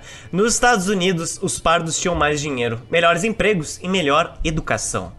No sul dos Estados Unidos, eles eram muito mais prováveis do que os pretos de serem alforreados. De acordo com o censo de 1850, os pardos constituíam 65% da população preta livre de Virgínia, mas só 22% dos escravizados. Embora pretos e pardos estivessem ambos sujeitos ao domínio dos brancos, eles permaneciam em comunidades separadas. Eles podiam viver juntos nas regiões destinadas aos pretos das cidades, mas em alas diferentes. Embora homens pretos livres, bem-sucedidos financeiramente, se casassem com famílias de pardos, o inverso era raro. Em torno de 1860, no país, mais de 90% dos homens pardos casaram-se entre pessoas da mesma cor. A forma como os pardos tratavam os pretos era visível até mesmo para os brancos. Então, volta uma frase que eu lembro que é do Anticast, mas é uma frase que eu adoro, porque assim, ó, o ser humano é o pior tipo de gente que existe.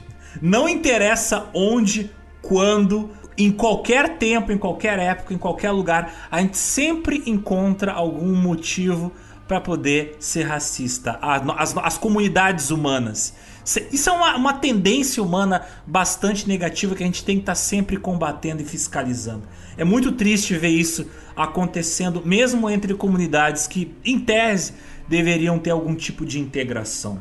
Um agente branco da ACS, que estava na Carolina do Sul, escreveu que os pardos recusaram-se totalmente a sentar com os pretos e que em todas as relações da vida eles mantêm o mesmo. São duas classes totalmente distintas, como é possível que sejam? Na verdade, alguns pardos estadunidenses não viam com bons olhos a ideia de ir para a Libéria, porque eles não se imaginavam vivendo junto com os pretos. Um grupo de pardos falou para o secretário da ACS, o Halp Gurley, nos Estados Unidos, que eles só iriam desde que pudessem ter uma colônia para si. William Kellogg, um pardo escravizado da Carolina do Norte, falou que preferia a escravidão nos Estados Unidos do que a liberdade na Libéria, pois isso significaria cair nas mãos de meus inferiores. Muitos pretos, claro, também não confiavam nos pardos, que os acusavam de viver sobre um pensamento branco, achando que um dia seriam brancos, mas nunca sendo totalmente brancos. E o engraçado é que ambos pretos e pardos eram considerados brancos pelos nativos. Isso é o mais paradoxal. É por causa que a diferença cultural era mais incômoda para os pretos nativos do que a diferença de cor. Para eles, a ideia de que tipo os pardos e pretos vindo dos Estados Unidos uh, terem uma cultura americana e tentar impor uma cultura americana era um negócio muito mais pesado, muito mais importante na balança social. E isso acabava, na minha opinião, pesando mais nesse sistema de casta que acabou acontecendo por influência do racismo herdado dos colonizadores brancos americanos. É fácil, né? Você é um nativo africano, que aí você vê chegando brancos com cartolas e também chega pretos com cartolas. O que, que você vai pensar? Você vai pensar que o preto é que nem você ou ele é que nem um branco? Ele tá vestido igual ao branco. Então é, foi simples a decisão que chegaram. E Essa discriminação, claro, também começou a se manifestar na Libéria. Os pardos na Libéria tinham mais acesso a cargos de poder, maior possibilidade de envolver-se com o comércio, junto com a American Colonization Society, ACS, e também tinham os melhores salários. O escritor, diplomata e político afro-caribenho Edward Wilmot Blyden tornou-se um dos principais pensadores da Libéria no século XIX, e ele anunciava abertamente o seu desprezo em relação aos pardos. Nascido nas Ilhas Virgens Britânicas, o Blyden dizia que os meios brancos eram traidores de seu próprio sangue africano. Nas palavras dele, há mais ódio dos pretos nesses homens do que eles imaginam, se apegando ao seu lado paterno, que né, estima-se que seria o lado branco, já que no caso dos pardos era muito mais comum os pais serem brancos do que né, as mães serem brancas. Blyden chegou a pedir para a ACS que barrasse a entrada de pardos na Libéria. Segundo ele, vocês estão plantando aqui um ninho de víboras que odeiam a própria Libéria e o seu povo. Salve-nos dessa inundação. Blyden afirmou que os pardos detinham o poder em ambos os lados do Atlântico, nos Estados Unidos e na África, sobre uma raça que eles secretamente desprezavam. Não digo secretamente, né? Abertamente desprezavam. Agora, graças a ele, abertamente. Porque ele não era nada sutil. Eles se estabeleceram como representantes e líderes do povo de cor desse país. Acham que não temos capacidade de manter-nos sozinhos. Eles eram homens que adoram sentar-se nos lugares mais altos em reuniões públicas e convenções realizadas por pretos, mas recusam-se a abrir suas casas e lojas para pessoas mais escuras que eles. Embora eles não constituíssem nem 5% da população da Libéria, na época, os pardos américo-liberianos eram quem controlavam os recursos essenciais da Libéria logo após os brancos. Eram também eles que principalmente utilizavam nativos como mão de obra escravizada. Sim, escravizada. Eles controlavam o acesso ao oceano, impedindo que qualquer um tivesse o acesso ao mar sem tratar antes com eles. Mas claro, mais numerosos do que todos esses eram os nativos. Eles superavam os colonos, sejam brancos, pardos ou pretos, de 25 a 1 no país, mas em Moróvia e mais no interior era de 50 para 1.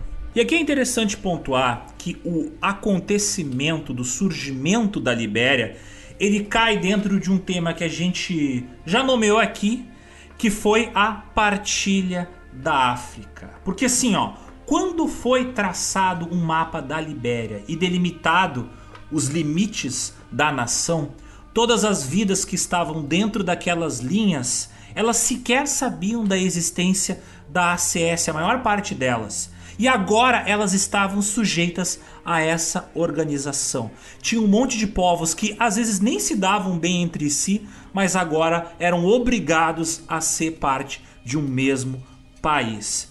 Algo semelhante novamente ao que a gente descreveu que aconteceu com o Congo belga, quando o rei Leopoldo foi lá e recortou um pedacinho da África para ele e disse: Agora é meu.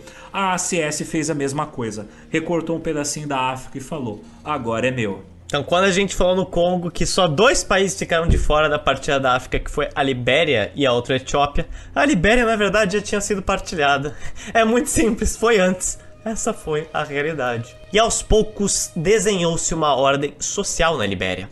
Uma hierarquia na qual no topo estavam os brancos, abaixo dele os pardo-américo-liberianos e por último os pretos. Os homens brancos da SES ainda governavam a Libéria, mas em números cada vez menores. Muitos dos residentes pretos mais bem-sucedidos ainda irritavam-se com a autoridade dos brancos, mesmo depois que a colônia se tornou uma comunidade semi-autônoma em 1838, com a possibilidade de agora eleger um governador eleito pelos próprios colonos. Escrevendo para sua ex-amante em 1846, o afro-americano Abraham Blackford, ele falou que as pessoas que falam sobre esse país, a Libéria, dizem-lhes para calarem a boca se estiverem falando algo desrespeitoso sobre ela. a Libéria se tornou o país para o americano de cor.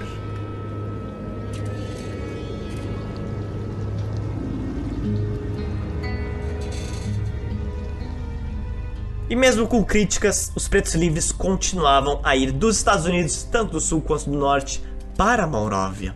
Dos 3.160 colonos que partiram para a África entre 1820 e 33, mais de 1.700 já estavam livres.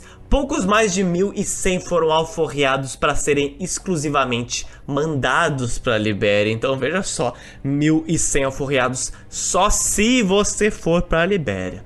As outras centenas eram aqueles que foram apreendidos pelos britânicos devido à legalidade do tráfico internacional da escravidão e os despacharam para Monróvia. A partir de 1830, a paisagem de Monróvia foi modificando-se. As casas dos comerciantes brancos ligados à ACS tornavam-se cada vez maiores, com arquitetura tipicamente sulista dos Estados Unidos.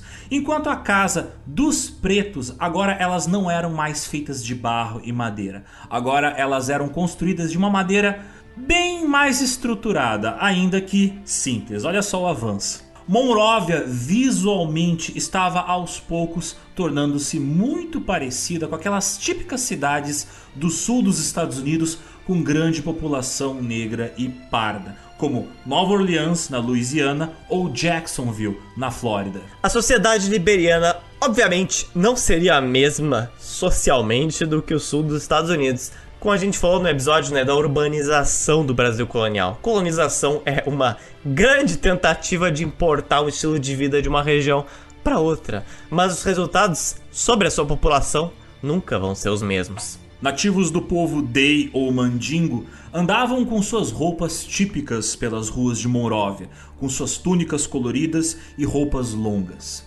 Ao lado deles haviam pardos de terno ou com aventais de couro, muitos deles comerciantes ligados à ACS. Por fim, havia, claro, os homens brancos uniformizados, os diretores da ACS ou galera da Marinha dos Estados Unidos ou pessoas do Império Britânico. As ruas de Monróvia foram alargadas, parques foram construídos, foram instalados vagões puxados a burro, né, os típicos bondes puxados a burro para transporte público. Os costumes dos nativos africanos, sua culinária, sua medicina, até mesmo seus instrumentos musicais, todos foram apropriados pelos pretos, pelos pardos, e isso resultou em uma sociedade sui generis, um canto único naquela região da África Ocidental, diferente dos Estados Unidos, mas claro, influenciada pela cultura americana. Ao longo das décadas, agora já em 1835, os brancos estavam cada vez mais raros na Libéria. Alguns poucos ligados à SES, mas evitando sair muito na rua, e quase todos estabelecidos em Monróvia com ligações pontuais com a ACS. E finalmente em 1839 foi aprovada a primeira Constituição da Libéria, feito, claro, pela ACS, que era a dona do país, né? A Constituição da ACS concedeu a si mesma a possibilidade de legislar sobre crimes, decidir como eles seriam punidos e tinha também direito de declarar guerra, emitir moeda, cobrar tarifas e impostos, todas coisas que ela já fazia, mas não ainda de forma, né, legal. Agora tinha uma lei que estabelecia as diretrizes de como fazer o que ela já fazia. A Constituição também previa a criação de um judiciário independente e incluía algo que beneficiava a elite mercantil parda de Monróvia. A exigência de que apenas aqueles que tinham propriedade poderiam participar das decisões governamentais. O cidadão da Libéria precisaria no mínimo de 25 dólares em imóveis para participar desse processo, algo que menos que 10% da população tinha. Através da Constituição, amplas campanhas militares foram investidas contra os povos locais, muitas vezes por eles não pagarem suas dívidas aos mercadores de Monróvia a elite mercantil de Monróvia, administrada pelos libero-americanos, pelos pardos, era mediada através da ACS. Foi a partir desses princípios que a Libéria foi dividida em regiões mercantis e políticas. A Libéria era administrada pela American Colonization Society e era dividida em estados, por assim dizer. Esses estados, eles eram também propriedade de outras empresas coloniais, vejam bem, empresas essas fundadas ou não pela ACS, podendo ser fundadas por outros mercadores, comerciantes américo-liberianos. Então, olha só, é praticamente um inception de colonização. É colonização em colonização. Algo que a gente falou também do Congo, que haviam várias empresas coloniais dentro do Congo. A 400 quilômetros ao sul de Monróvia, na cidade de Harper, perto da fronteira com a atual Costa do Marfim, havia o estado de Maryland. Olha só! Um estado com o mesmo nome do estado de Maryland nos Estados Unidos ele era controlado pela Maryland State Colonization Society. Não era, que não era uma sociedade, era uma empresa estabelecida em 1822, recebendo o monopólio do comércio no sul da Libéria. E aí que eu penso, cara, esse ano eu tô lendo muito sobre cyberpunk e eu tô vendo sempre existiu essa história de tipo, ah, não é um governo que administra o país, é uma empresa que é dona do país. Mas enfim, por estar sediada em um local afastado da ACS, que tinha sede em Moróvia, a mais de 400 quilômetros de lá, a Maryland Colonization Society não podia contar com a ACS para investimentos ou defesas militares.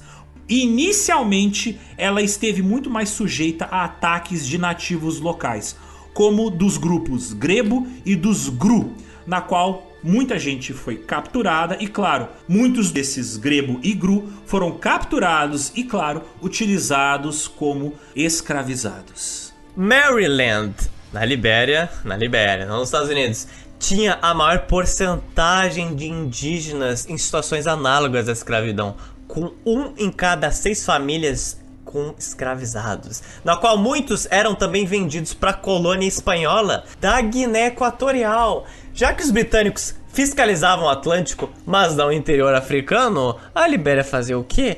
O estado de Maryland mandava um monte de indígenas escravizados para a Guiné Equatorial. Ah, você não consegue pegar escravizados? Pega aqui os meus, não tem problema. Esse comércio de indígenas cativos em Maryland para a Guiné Equatorial seguiu-se até o século XX, embora a ACS tivesse né, proibido a escravidão desde 1822. Mas como a gente já viu, era só no papel. Uma das coisas que descreve a Libéria é no papel algo e na prática outra. Olha só, conheço alguns países que são assim também. Mas, Otis, tem assim ó, assim como o George Lucas fala que a trilogia Star Wars é cheia de rimas, também tem várias rimas entre a Libéria e os Estados Unidos. Não é só hum. o racismo e Maryland. Também tem o ah, Kentucky. Olha só. Outra região da Libéria era o Kentucky, mais um nome também inspirado em um estado dos Estados Unidos. Com capital em Clay Ashland, a 15 quilômetros do sul de Monróvia, foi uma colônia colonizada e administrada por quem? exatamente o que vocês estão pensando, por américo-liberianos, normalmente pardos. A principal atividade econômica de Kentucky na Libéria era o transporte dos Estados Unidos para a África, para todas as regiões da Libéria. Mas por último, mas não menos importante, era a região de. Olha só. Mississippi. Olha só. Mississippi, cara. Então, olha só. A, a mania dos colonizadores darem nome de coisas de onde eles vieram para onde eles estão. Falta de criatividade. Fundada em 1830 pela ACS, ela tinha capital em Greenville, 224 quilômetros do sul de Monrovia. E a colônia do Mississippi era uma das mais ricas da Libéria, exatamente. Principalmente por causa de um cara de um cara, literalmente, um cara, one man. O que, que esse cara fez? Esse cara se chamava Isaac Ross. E ele era um fazendeiro que veio dos Estados Unidos, da Carolina do Sul, com mais de 160 ex-escravizados. Prestem muita atenção na sacanagem que esse cara fez, tá? Em 1840, ele comprou um dos maiores terrenos da Libéria para fazer uma enorme plantação. E lá onde ele estava nos Estados Unidos, na Carolina do Sul, ele resolveu alforrear vários escravizados dele, mas só na condição que eles aceitassem ir para Libéria, onde lá eles teriam salário, vidas dignas, liberdade, mas na sua plantação, na sua fazenda da Libéria, no Mississippi. Cara, imagina a sensação de déjà vu. Ah, tô livre! Viaja um mês de barco. Opa, de novo! Fazenda do mesmo cara, velho. É isso que me. Ah. Em 1840, cerca de 300 pretos alforreados pelo próprio Ross migraram para sua plantação na Libéria, em Mississippi. Então veja só, esse fazendeiro FDP, esse Isaac Ross, era um cara que estava usando tudo a seu favor para manter o seu lucro. Ele tinha uma plantação nos Estados Unidos, na Carolina do Sul, que utilizava escravizados oficialmente, e uma plantação de backup na Libéria, no Mississippi da Libéria, que possuía pretos, entre grandes aspas, livres, mas trabalhando em uma situação de análoga à escravidão. Veja só, ve... cara, backup de fazenda. Backup de fazenda.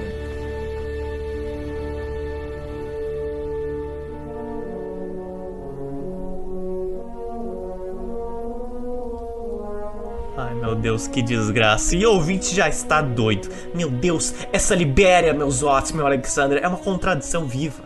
O que é a Libéria? O que é a Libéria. Em 1839, para a American Colonization Society, a Libéria era algo que eles não sabiam. Tipo, literalmente, eles falaram assim, tipo, o que é Libéria? em 1839. Não fui eu que fiz essa pergunta, foram eles. Uma colônia que acontece estadualmente sujeita a um poder maior ou outra nação. Já a CS era só uma empresa, mas ela era sediada dentro da própria Libéria e dava a possibilidade dos próprios moradores de se governarem, de elegerem um governador, de terem autonomia política e de serem controladas por outras sociedades mercadoras.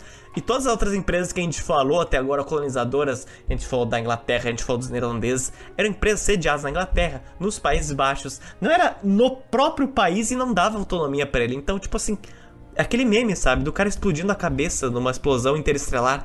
Pô, Embora aqueles que viessem para a Libéria eram certamente colonos, os dois mil colonos que moravam na Libéria, assim como a diretoria de Monróvia, não se viam bem morando em uma colônia. Tipo, it's my house, it's not a colony. What the fuck is this? Uhum. Acredite ou não, em 1839, cada grupo social de liberianos, brancos, pretos, pardos, mercadores, fazendeiros, navegadores, Todos eles discordavam sobre o que diabos era a Libéria. Nesse mesmo ano, em 1839, foi fundada uma Commonwealth da Libéria. Todos os cargos políticos em boa parte do país ou eram controlados por brancos ou américo-liberianos pardos, com pouquíssimos pretos. E politicamente, a Libéria era dominada por dois partidos políticos. O Partido Liberiano, mais tarde renomeado de Partido Republicano da Libéria, ah, era apoiado principalmente por afro-americanos de origens mais pobres, enquanto o True Whig Party, que tem um nome muito parecido com o Whig Party americano, era majoritariamente composto por pardos ou pretos ricos. Em 1843 haviam 2.390 pessoas na Libéria e a classe mercantil dessas regiões que a gente falou anteriormente, Mississippi, Kentucky e Maryland, começaram a questionar a submissão delas em relação à ACS. Afinal, a lógica era muito simples. Os mercadores pensavam: se a gente é politicamente dependente da ACS, se a gente tem literalmente o, de, o direito de ter exército, cara, por que, que a gente tem que pagar imposto pra ACS? Tipo, não, não faz sentido. De novo, volta aquela coisa: com grana eu tenho arma, se eu tenho arma eu posso ser independente. Então. A ACS argumentava que os impostos eram necessários porque a Libéria, como um todo, estava sujeita à Serra Leoa. o que politicamente era mentira. A ACS tinha independência econômica e política. Então, olha só, inicialmente eles eram sujeitos à Serra Leoa, mas teve uma hora que isso parou de ser verdade, só que a ACS continuou utilizando isso a favor dela. Então fica um pouco complicado aí, né? Então, em 1846, a ACS fez o seguinte: tá bom, quem aí quer ser independente, meu? Levanta a mão aí. Houve uma votação em que 52% do eleitorado optou por tornar-se entidades separadas da ACS. Mercadores liberianos queriam o direito de adquirir, possuir, desfrutar e defender a sua propriedade. Então é aqui que o gel junta um gancho que a gente fez lá no início e fecha um ciclo maravilhoso, como um Ouroboros, como uma cobra comendo a própria cauda.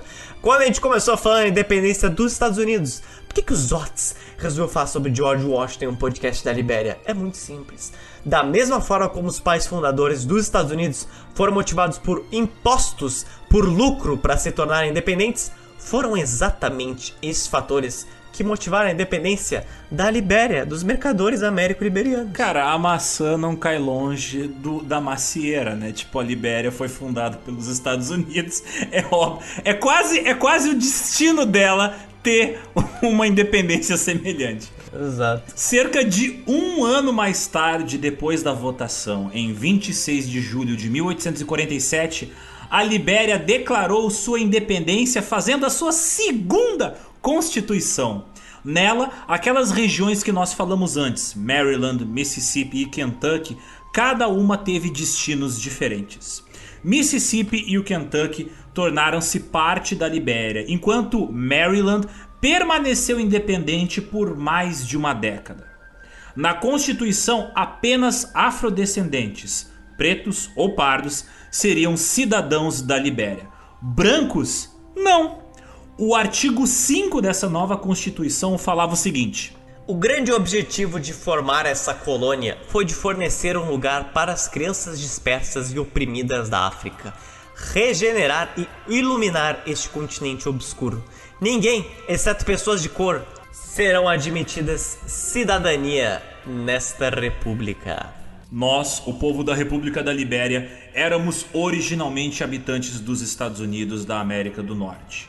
Em algumas partes daquele país, fomos impedidos por lei de todos os direitos e privilégios dos homens. Ao vir para a costa da África, nós alimentamos a agradável esperança de que nos seria permitido exercer e melhorar aquelas faculdades que comunicam ao homem sua dignidade, para alimentar em nossos corações a chama da ambição honrosa, para acalentar e satisfazer essas aspirações que um Criador benéfico implantou em cada coração humano e para evidenciar a todos os que desprezam, ridicularizam e oprimem nossa raça, que possuímos com eles uma natureza comum. Estão com eles suscetíveis de igual refinamento e capazes de igual avanço em tudo o que adorna e dignifica o homem. Aqui a gente vê outra semelhança com os pais fundadores dos Estados Unidos. Tanto a Constituição que fundou os Estados Unidos, quanto a segunda Constituição que fundou a Libéria Independente mencionava os nativos, os dava o direito a eles de terem sua propriedade, mas ambas as constituições com um grande porém. Os colonos eram proibidos de comprar terras nativas, mas caso esses nativos resistissem à autoridade, seriam declarados inimigos da Libéria ou dos Estados Unidos, e assim seria travada guerra. Ou seja, era reconhecido a existência de nativos, mas era uma classificação bem ambígua de que assim, seus direitos são bem menores do que um cidadão da Libéria de verdade.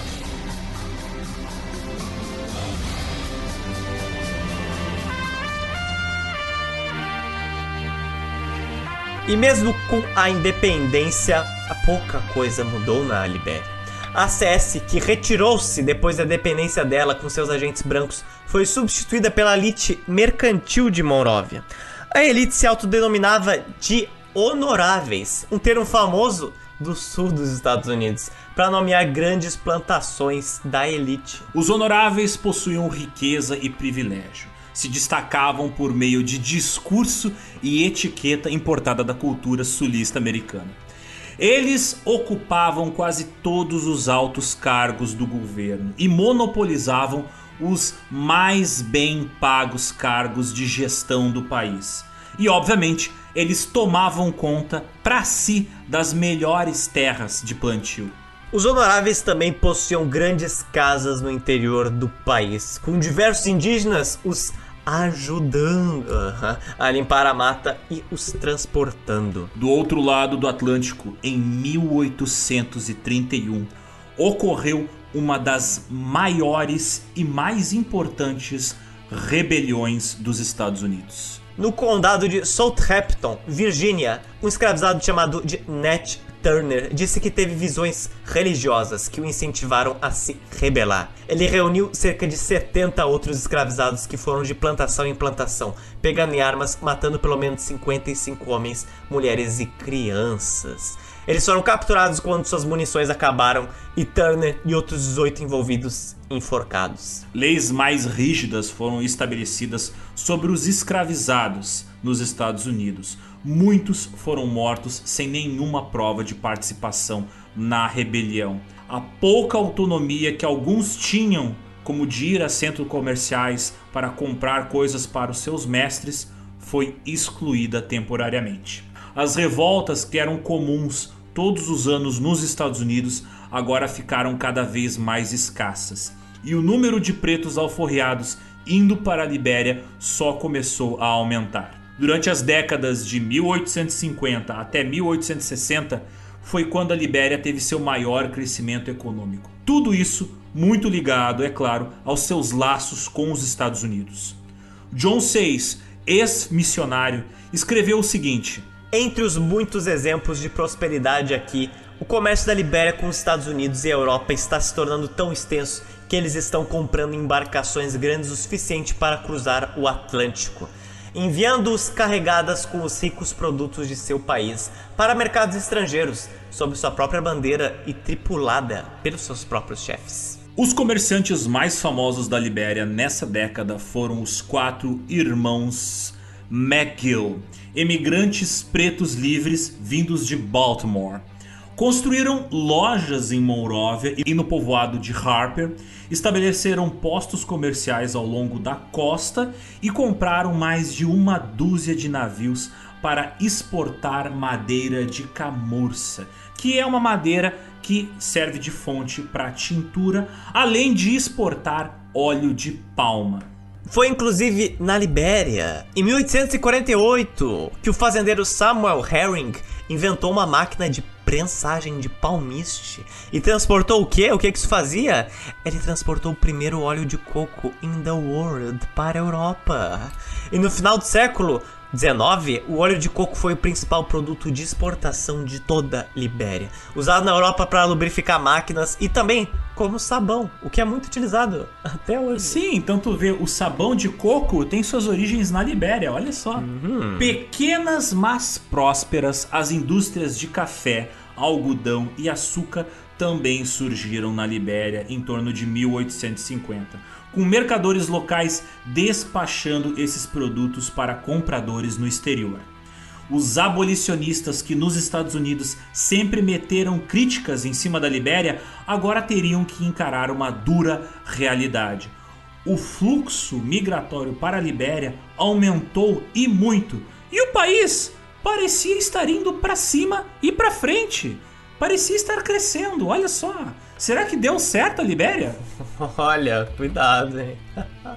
De 1830 a 40, enquanto o país recebeu cerca de 2 mil colonos, de 1850 a 60 recebeu 6 mil colonos, ou seja, três vezes mais do que recebeu anteriormente.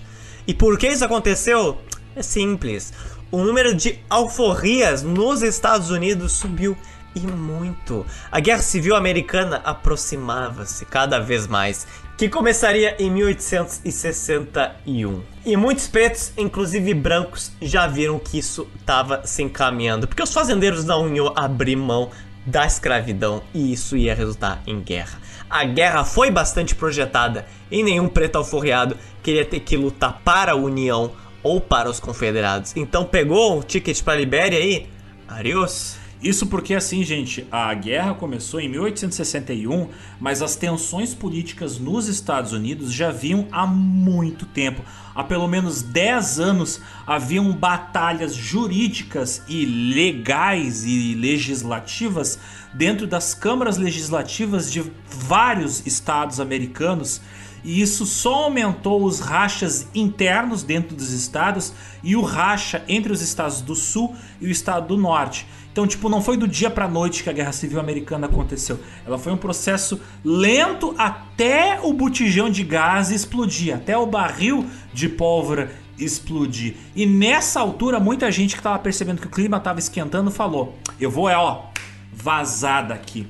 Entre junho de 1860 e junho de 1861, quase 4.500 colonos chegaram à Libéria. Mesmo assim, a discriminação e hostilidades com os nativos, obviamente, permaneceu. Houve uma breve guerra em meados da década de 1850 entre os grebo e os colonos de Maryland. Então, ainda um estado independente administrado por colonos.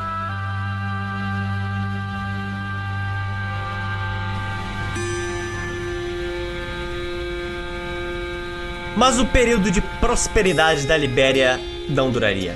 A economia de exportação baseada em commodities, em produtos da Libéria, encolheu devido a inovações tecnológicas que não chegaram na África Ocidental. Em 1870, os químicos alemães aprenderam a sintetizar corantes de anilina, encerrando o mercado de tinturas liberianas. Maryland, aquela província da Libéria, foi anexada em 1858 porque enfrentou grandes dificuldades em lidar com os nativos e a ajuda de Monóvia demorava muito tempo. Na mesma época, agrônomos europeus aperfeiçoaram o método para extrair açúcar de beterraba local, fazendo com que o preço da cana importada despencasse e deixasse de fora os produtores da Libéria. Ainda por cima, adivinha quem? O Brasil! Ah, com suas vastas plantações de café havia derrubado o lucro dos produtores de café liberianos. Mesmo o lucrativo negócio do óleo de palma na Libéria nunca voltou a ter o seu pico. Produtores na Nigéria Britânica conquistaram a maior parte do mercado que começou a encolher à medida que o óleo mineral se tornou o lubrificante favorito pelos industriais britânicos no final do século XIX. À medida que sua economia encolhia, os problemas da Libéria, que estavam dormentes, agora estavam cada vez mais visíveis. O que antes era orgulho da nação, a sua robusta marinha mercante, estava agora desaparecendo. Os navios costeiros da Libéria não podiam competir com os gigantescos navios a vapores europeus. Uma frota nacional que comportava 54 navios em 1875 na Libéria foi reduzida a uma escuna solitária em 1900. Embora os navios a vapor europeus permitissem que os produtos liberianos chegassem aos mercados estrangeiros de forma muito mais barata e rápida, suas ligações frequentes também tornaram mais fácil para os comerciantes estrangeiros se estabelecerem nos portos liberianos, onde fecharam acordos exclusivos com as companhias marítimas de seus compatriotas, impedindo o acesso liberiano mais fraco concorrente. O registrador da Libéria perguntou em 1902: O que aconteceu com todos aqueles artesanatos que já foram propriedade de comerciantes liberianos? Onde estão todas as suas lojas e casas comerciais com balconistas, carregadores e atendentes? E daqui para frente, o problema só aumentaria e aumentaria. Depois veio um monte de guerra civil, dois golpes, golpe dentro de golpe, muita matança, até generais canibais. Pronto, terminamos a história da Libéria? Não, não, não, não, não. Não é bem assim. A gente vai continuar contando a história desse país, mas em um episódio futuro do GeoPizza. Porque a Libéria, meus amigos, os problemas dela só começaram. Plot twist! Este episódio é apenas uma introdução a um episódio futuro que a gente vai falar das guerras civis na Libéria. Aguardem! E verão. Mas esse episódio não tem data, então próxima quinzena não conte com Libéria no seu feed. Graças a Deus, né? Vai ser no futuro, não se preocupe, a gente não vai sobrecarregar vocês de desgraça como foi a situação de contar a história do Congo belga. Exato. Mas por aqui termina a nossa colonização da Libéria. E é interessante ver como é um país tão diferente nos Estados Unidos até hoje, como ele ainda tem um grande legado americano até hoje. Muitos carros antigos dos Estados Unidos estão hoje na Libéria, os famosos bus escolares amarelos estão na Libéria. A bandeira da Libéria é uma bandeira muito parecida com os Estados Unidos. É igual à bandeira americana, é igual, é igual, é igual, é igual. É igual. E eles olham para os Estados Unidos com muito louvor, com muito agradecimento. E é interessante a gente ver como essa colonização aqui, ela pareceu toda contraditória, toda diferente, com uma supressão dos nativos, com uma hipocrisia geral. É real a gente ver que isso é regra em praticamente toda colonização, cara. É uma, é uma colonização tipicamente americana, né? Rouba terra, mata os, mata os nativos. Tipo, simplificando bastante assim, ó. Uh, elite rica adquire independência, rouba território, mata nativos. Deu. É o padrão americano de, de independência. E é interessante ver, a gente vê ah, o que, que é um país que deu certo. Ah, Libéria foi uma colonização que não deu certo. Qual a colonização que deu certo? Brasil é uma colonização que deu certo. A nossa sociedade é tão ou mais violenta que a Libéria, cara, que tá em guerra civil. A nossa guerra, como a gente comentou, das drogas ou de muita coisa, é praticamente uma guerra, cara feita por problemas sociais que a gente começou a enfrentar desde a colonização. Então a gente vê aqui que essa imagem que a gente tem, ah, país X deu errado, o país X na África deu errado porque tem guerra civil, tem violência. Claro, isso é uma desgraça, isso é terrível. Mas assim, a gente aqui na América Latina ou do Sul, a gente também enfrenta problemas muito parecidos e a gente teve uma supressão de nativos e também muito parecidas com a Libéria, cara. Então, isso te faz questionar o que, que é dar certo. Essa imagem que tentam nos passar de país X deu certo, país X deu errado, é uma coisa bem atual, porque antigamente era todo mundo bem parecido, hein? Não, não, na minha humilde opinião, agora é a opinião do Alexander, eu acho que não existe país que deu certo. Essa, esse conceito de ah, deu certo é uma. É tipo, é 8 ou 80. É uma afirmação absoluta. E tu não trabalha com afirmações absolutas na história. Entende? Me diz um país que é perfeito. Não existe. Então não existe país que deu certo, entendeu? Mesmo os Estados Unidos sendo uma das nações mais ricas do mundo, tu ainda tem milhares de pessoas morando nas ruas, nas capitais mais ricas do país, eh, desabrigados morando em carros. Tipo, tem dinheiro para comprar um carro ruim, mora dentro do carro, tem um emprego, mas não tem grana para comprar uma casa. Isso é um país da certo, um país que não tem um sistema público de saúde, entendeu? O Brasil, ele não tem uma guerra civil como, por exemplo, o ISIS, mas em algumas regiões do Afeganistão e do Iraque morre menos gente com violência urbana do que aqui em Porto Alegre. Então, tipo, é.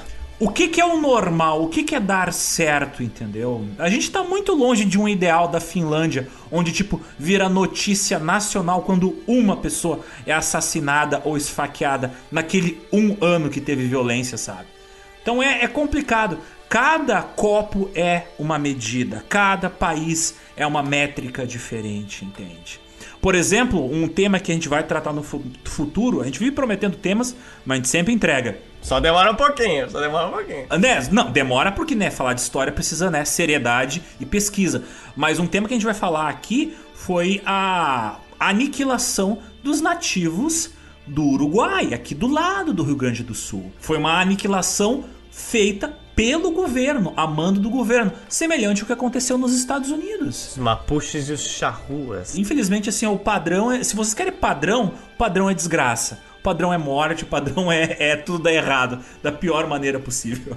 A colonização é você chegar num lugar e, falou, e falar assim: ó, perdeu, é meu. Mesmo você ser um entre 50 milhões de nativos. E você fica com o poder. Esse é o paradoxal.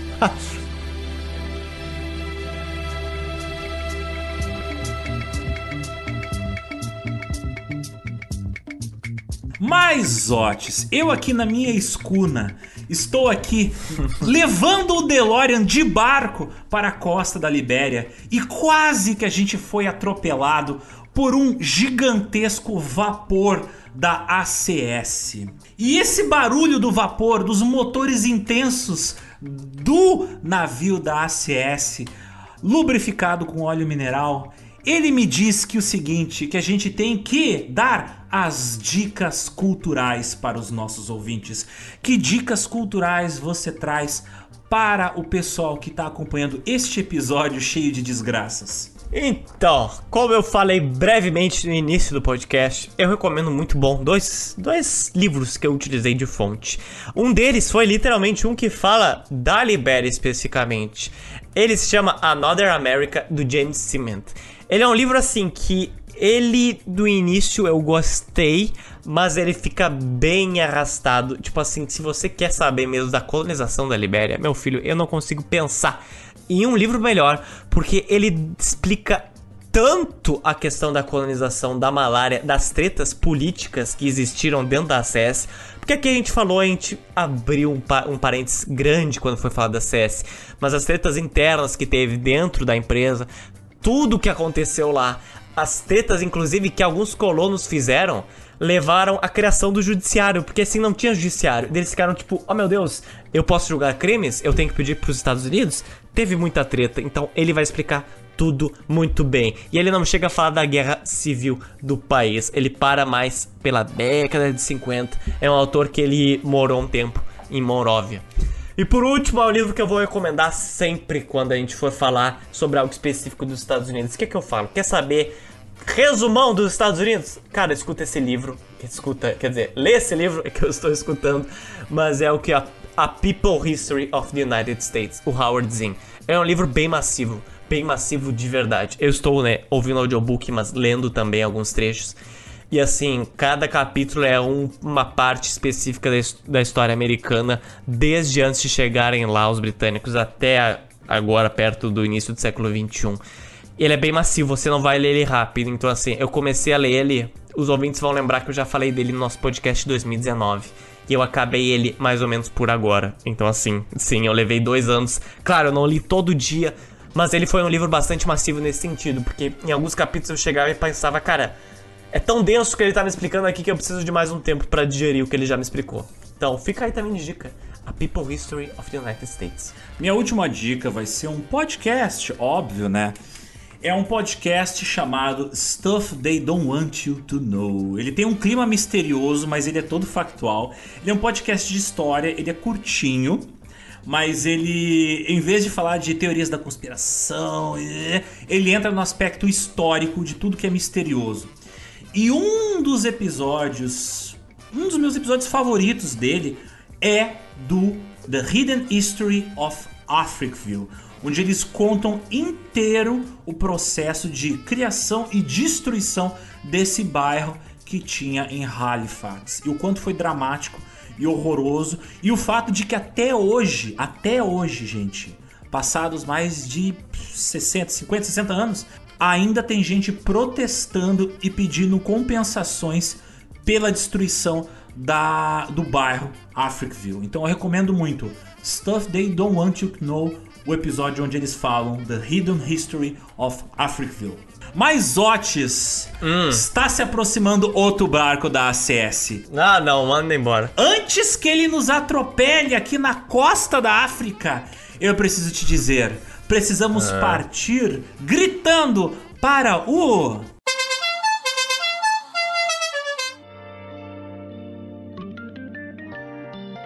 Chamando na tele mensagens, recados, telégrafos, cartas dos nossos ouvintes. E eu tenho aqui, ó, quatro mensagens de nossos barões. A gente tem que dar mais valor aos nossos barões, Otis. Então eu vou abrir essa, esse chamando na tele com mensagens que eles mandaram durante a gravação do podcast. Eu dei um grito ali no grupo do Geoburgo, que é um grupo exclusivo para quem paga ali pro Geopix. Olha aí, a sua mensalidade. Olha só, grupo exclusivo. É. Grupo exclusivo com conteúdo exclusivo. E eu perguntei, querem dar um salve? Manda uma mensagem que eu tô gravando agora. E eles falaram o seguinte: O Léo, ele falou: Salve! Só queria dizer que ouço vocês sempre molhado porque estou no banho. Então eu digo para ele: se seque por causa que umidade estraga o celular. Ah, ele pode ter um. Ele deve ter um fone Bluetooth, né? Um maravilhoso AirDots. Ou ele tem um fetiche pela gente, tomar banho escutando podcast, cada um na sua, né? Ou os, ou os dois, né? Ou os dois. O Léo Estocco, ele mandou um salve, ó. Manda um salva pros meus primos, Kikozinho lindo e branco. Aí ele falou aqui embaixo: brincadeira, não manda não. tu mandou igual. Eu não, eu não entendi, mas tudo bem. Kikozinho lindo e branco. Ai meu Deus, que coisa idiota, velho. Obrigado, Léo Stocco. Eu, a sua mensagem ficará na- no bloco de mensagens. A Lilian, a Lilian, eu amo ela por causa que ela manda áudios. Eu adoro conversar com ela sobre ah, o quanto os Estados Unidos é cheio de canos de chumbo em- que envenenam as pessoas. E a Lilian mandou a seguinte mensagem: É meu aniversário dia 17. Me mande um parabéns. E eu digo: Parabéns, Lilian! Palmas pra você. Zotes, palmas pra Lilian. Palmas, palmas. Feliz aniversário, Lilian. Eu adoro, eu adoro conversar com você. Ela é a única ouvinte que manda áudios longos no grupo e eu adoro isso. Outros ouvintes não se sintam encorajados a fazer. Mandem áudios! Quem quiser Conversar pode. é legal. Quem quiser pode. O engraçado é que assim, Lilian, desculpe, mas você vai estar ouvindo isso dia 7 de março e nós estamos, tipo, literalmente no dia 7 de fevereiro. Então, assim, somos pessoas antecipadas. Na- então, nós somos hoje- responsáveis, nós gravamos com antecedência. Então a Lilian já, já deve saber. Um abraço, Lilian. Então, então, pois é, você está ouvindo com um mês de atraso, mas nós estamos falando com um mês de antecedência. Olha Tamo- aí. tô- estamos comendo aqui nosso bolinho e assoprando a velhinha pra vocês. Isso. E também o Aquiles Fidelis, ele pediu, ó, manda um salve pro meu irmão, Thiago, que acabou de virar pai. Fiz ele virar um fã de vocês também. Então isso, ó, a campanha Geopizza torture um novo ouvinte. Ó, coloca os fones de ouvido, amarra a fita adesiva e fala: escuta esse podcast de 4 horas que só fala sobre desgraça. Chamem novos ouvintes para o nosso podcast. Nós precisamos ocupar o Geoburgo com novas mentes, com mais debates, com more fights. O Marcos, que ele é barão do Geopizza, ele mora na Germany. Ele mandou Germany. a seguinte mensagem, Zotes, para o arroba Rodrigo Zotes e o Alexander. Adoro e respeito muito vocês, mas porra, tô cantarolando lá larará do Silvio Santos o dia inteiro e rindo sozinho. Minha namorada achou que eu tinha tido um derrame cerebral e tive que explicar pra ela sobre o podcast, sobre o SBT e sobre o Silvio Santos em alemão. Ah, Eu não aguento mais essa música, ela não sai mais da minha cabeça. Cara, eu só tentei imaginar aquele casal falando em alemão. Deine Silvio Santos ist ein Apresentator äh, der Pressil. Pare für äh, Show der, der, der Milhões. Ir Silvio Santos sprache mal. É, meu alemão é muito rudimentar. E a Lilian também, do nosso Joburgo, ela falou o seguinte: ela falou que na cidade dela, de São Vicente, de São Paulo, existia um bloco de carnaval que se chamava Ah, Baile Mares do Sul, na Ilha Porchá. E toda vez que a gente falava Mares do Sul, ela lembrava do bloco de carnaval. Muito bom. Mas tem um problema bem maior do que isso, porque eu achei que era com algumas pessoas específicas que aconteceu isso, mas eu recebi de todos os tipos de ouvintes diferentes, íntimos de mim, pessoas que eu nunca vi na vida, pessoas que eu já vi comentando sobre o Geo. O que, que eles falaram?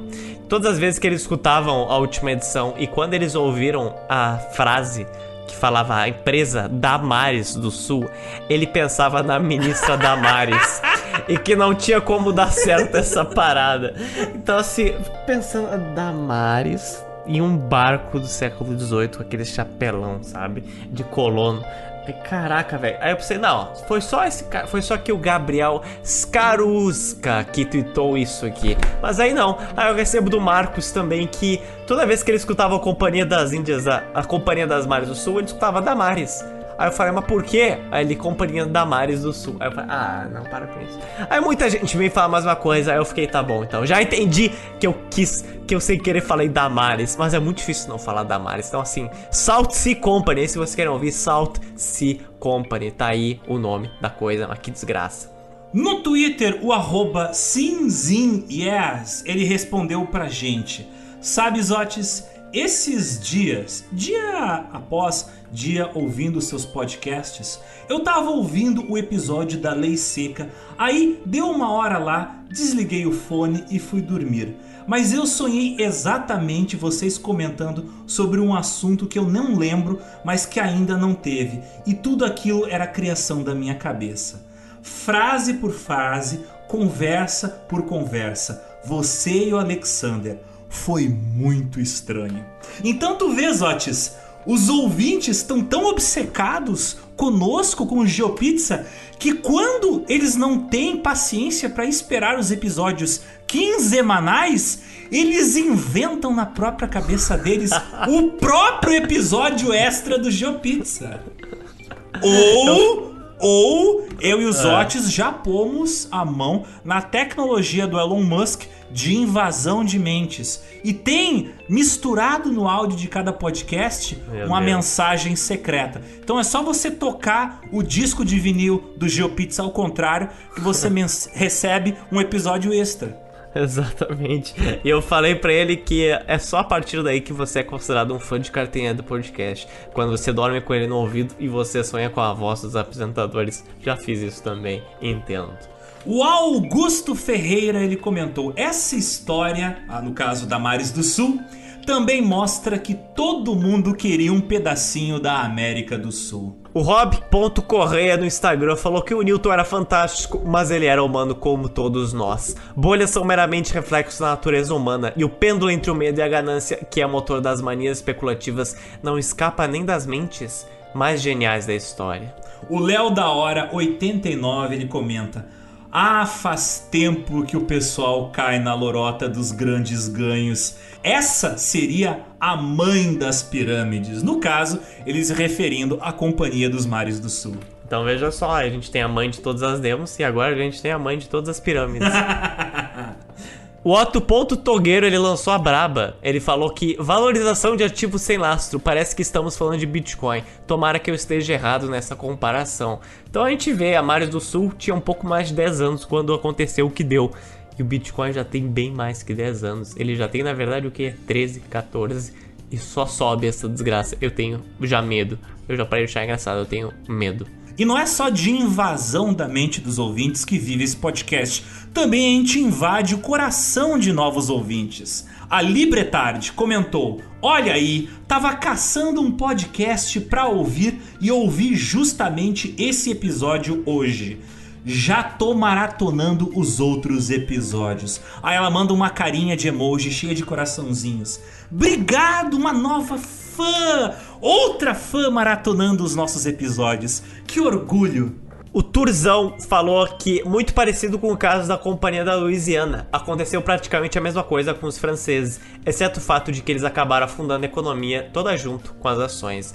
E sim, a gente até comentou bem brevemente sobre a Companhia do Mississippi na edição passada, mas eu não queria soterrar os ouvintes de informação sobre companhias coloniais que eram esquemas. Mas isso talvez a gente fale no futuro. Agora eu quero um pouco de férias de empresas que eram bolhas. Mas sim, a Companhia do Mississippi foi praticamente uma predecessora do que aconteceu e mesmo assim não evitou a tragédia maior, que foi a Mares do Sul.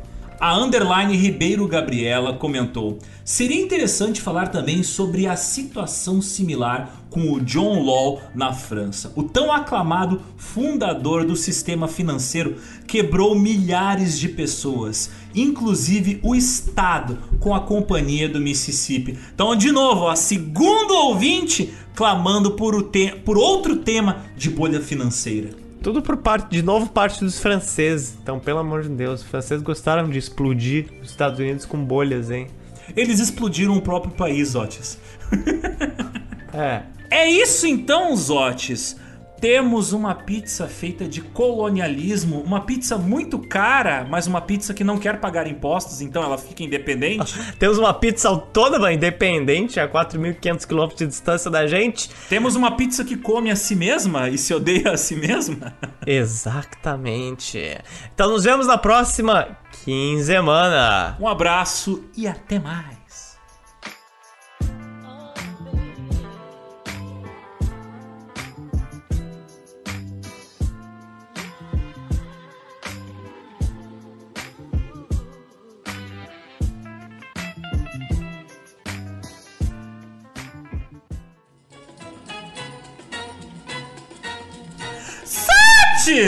Então, como vai a sua vida sendo mordido por cachorros, sofrendo com esse calor brasileiro? Pobres Otis, mais um episódio no drama que é sua existência. Minha vida, por enquanto, de desempregado, chorando e mandando currículo pra Deus e todo mundo. Cheguei ao ponto de mandar currículos para empresas de fora do Brasil, porque aparentemente o cinema brasileiro está morrendo e eu, como editor, estou afundando junto com o Titanic, tocando meu violino aqui, no, literalmente tocando violino aqui com o GeoPizza. Mas eu queria saber de vocês, Otis, como é que estão as suas desgraças da sua vida? Cara, assim, essa história é- é um privilégio vocês escutarem. Eu vou tentar resumir o mais rápido possível, mas parece piada, mas infelizmente não é só a minha vida. Não, só, só um parênteses, assim ó.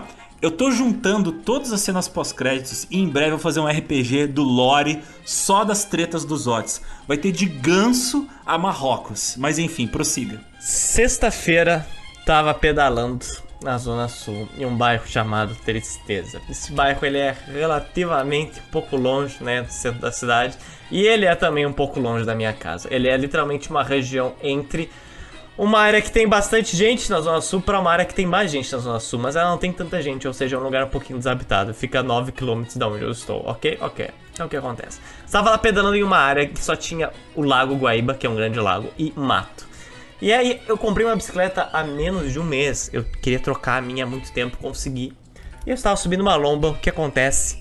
Pá! Escuto um estouro, olho pra baixo, o pedal cai Ah. da bicicleta. O pedal onde eu botei o pé. E eu fiquei. Cara, como é que isso foi acontecer? Porque assim, eu pedalo há anos, anos, anos, mais de uma década. E eu já consegui quebrar um pedal ao meio. De tão fraco que tava o pedal. Mas eu nunca tinha desenroscado um pedal. O pedal desenroscou da bicicleta. Ou a bicicleta é fraca ou tu é forte. Eu desenrosquei o pedal. Aí eu fiquei, não, pera aí, o que, que eu faço agora? E eu tava com a Betina e a gente ficou, cara, não tem nada aqui, tá ligado? O, o posto de gasolina mais próximo fica a um quilômetro daqui, a pé, e era sexta de noite, não tinha nada aberto. Então, beleza, vamos andar até lá. A gente andou por uma paisagem, uma rua totalmente esburacada, onde só tinha natureza e casas gigantescas. Eu me sentia numa plantação rica do Suriname. Chegamos lá no posto de gasolina. E aí, a gente, eu fiquei assim, bom, não tem como voltar com essa bicicleta. Então, ou eu vou chamar o Uber pra colocar essa bicicleta aqui no Uber. E aí depois eu vou voltar pra casa. E aí depois eu vejo o que eu faço. Só que aí o que acontece? Ah, eu chamei o, a- o pai da Betina trabalha com Uber. Aí ele foi lá, não, não, eu consigo ajudar vocês. Chegou lá, abriu o carro dele, o banco dele não descia, a bicicleta não cabia. E eu fiquei, thank you very much. Ajudou em nada, né? Mas foi boa tentativa, que ela é muito bom, nota zero. E aí ele me levou de volta pra casa. Cheguei em casa e aí de casa eu deixei a bicicleta presa no posto de gasolina e eu ia voltar com o carro pra pegar a bicicleta e levar pra casa. Então olha a situação. Isso já era 10 da noite. E aí eu tava assim, ó, pé da vida. Cara, pé da vida. Tinha tudo dado errado. Deixei a bicicleta no posto sem o pedal. Aí eu tava saindo de casa, de carro, e aí aconteceu uma coisa que, assim, ó, tô me martirizando até agora. A minha garagem, ela é reta e dobra à direita. E você não consegue ver o portão da, de onde você tá. Só quando você dobra à direita. E aí eu apertei o controle pra abrir o portão antes de dobrar à direita, antes de eu ver a garagem. O que que isso acontece? Acontece que quando eu apertei o, o, o, o, botão do controle, estava entrando um carro ao mesmo tempo e a garagem estava aberta. Ou seja, eu apertei o botão e a garagem fechou em cima do carro Oh do vizinho que estava God! entrando. E quem era o vizinho que estava entrando, Alexander? Oh my god, não. É, ele mesmo. Ele mesmo, cara. Ele me... é um cliente do Alexander. É. Aí eu fiquei, não, não. Não, cara, como é que pode ocorrer tanta desgraça em menos de duas horas? Isso é impossível. Não só, não era ele que tava no carro, era ele, a mulher dele, era o filho dele, era a filha dele, era toda a família dentro de um carro que eu quase amassei a distância. E eu fiquei, cara, how the fuck? Como isso acontece? Graças a Deus não aconteceu muita coisa, mas arranhou uma parte de um. Eu não sei o nome daquilo. Não é a prata, a prataria do carro, não é a parte de cima, mas é uma. Uns ganchozinhos que tem em cima do carro e aí aquilo barrou de bater na prataria, graças a Deus. E aí, né, o seu clientezinho ficou, não, fica tranquilo, tá tudo tranquilo, tá tudo ótimo. E a mulher dele ficou tipo, tira do meu carro, pelo amor de Deus. E eu fiquei, tá, mulher, assim, ó, tu tem meu número, tu sabe minha cara, eu te dou um carro novo, só me deixa em paz. Porque eu, eu sinceramente, eu, eu odeio mais perder tempo do que perder dinheiro. Assim, perder tempo pra mim é muito pior do que perder dinheiro, mas tudo bem. Isso porque, isso porque você tem dinheiro, Zotes, perder tempo. Não tenho, eu só sou hipócrita mesmo, mas tudo bem. E aí, no meio da discussão da mulher, do cara falando, ele fala: E o teu amigo Alexander, hein? Eu cacete. Não sei, não me interessa, tu precisa falar dele agora. Olha a situação que a gente tá, pelo amor de Deus. Aí, beleza. Peguei o carro, fui voltar pro posto de gasolina que eu deixei a bicicleta originalmente. Só que acontece que era quase 11 horas da noite. O que aconteceu? Era uma rua praticamente comercial. Era Venceslau Escobar. E ela de noite não tem nada, porque tudo fecha e fica escuro e não tem nada. E o que aconteceu quando eu cheguei? Estava tudo escuro. O posto tinha fechado, tava tudo escuro. Aí eu fiquei Mother of God. Eu não vou parar minha bicicleta nesse posto escuro. Abri o porta-mala para colocar uma bicicleta aqui. Porque assim, vou pedir para ser assaltado. E o lugar mais próximo era um quilômetro, que era outro posto de gasolina. Então eu deixei o carro no posto de gasolina um quilômetro. Fui pegar a bicicleta no posto que tava escuro para levar ela pro carro e botar ela lá. Só que acontece, o posto de gasolina, ele tava com uns cones com umas correntes na frente. Então, obviamente, era tipo assim, não pule essa corrente, seu babaca. Só que eu pulei, porque obviamente eu tinha que pegar minha bicicleta que tava acorrentada, que eu deixei presa. O que acontece quando eu pulo a corrente? Ah não, ah não, ah não! Oh yeah, oh yeah, oh, yeah. Começa, começa a tocar um alarme, velho, altíssimo. Aí eu fiquei, cara... Cara, como? Assim, é o espaço aberto, tá? Eu sei que é o posto de gasolina, mas assim, qualquer morador de rua que chega aqui vai começar a tocar um alarme gigantesco. Eu não fiz nada, eu só, eu, tipo, eu só estou no posto. Aí eu, ah não, cara. Se vier um policial agora e me, me metralhar pelas costas no escuro é porque eu mereci. Porque, sinceramente, é tanta desgraça em pouco tempo. Talvez eu, talvez eu mereça. Talvez eu mereça. Aí eu fiquei um minuto tentando ver o cadeado no escuro, porque tava muito escuro. Eu tava sem o celular, porque eu deixei no carro, porque eu não queria, né, ser assaltado ali com aquele alarme ensurdecedor no meu ouvido, eu pensando, oh my god, oh my god. Aí finalmente eu consegui abrir. E aí eu peguei a bicicleta, voltei ao posto onde eu deixei o carro, coloquei ele ali. E essa foi a minha sexta-feira. Sextou. Muito obrigado a todos envolvidos.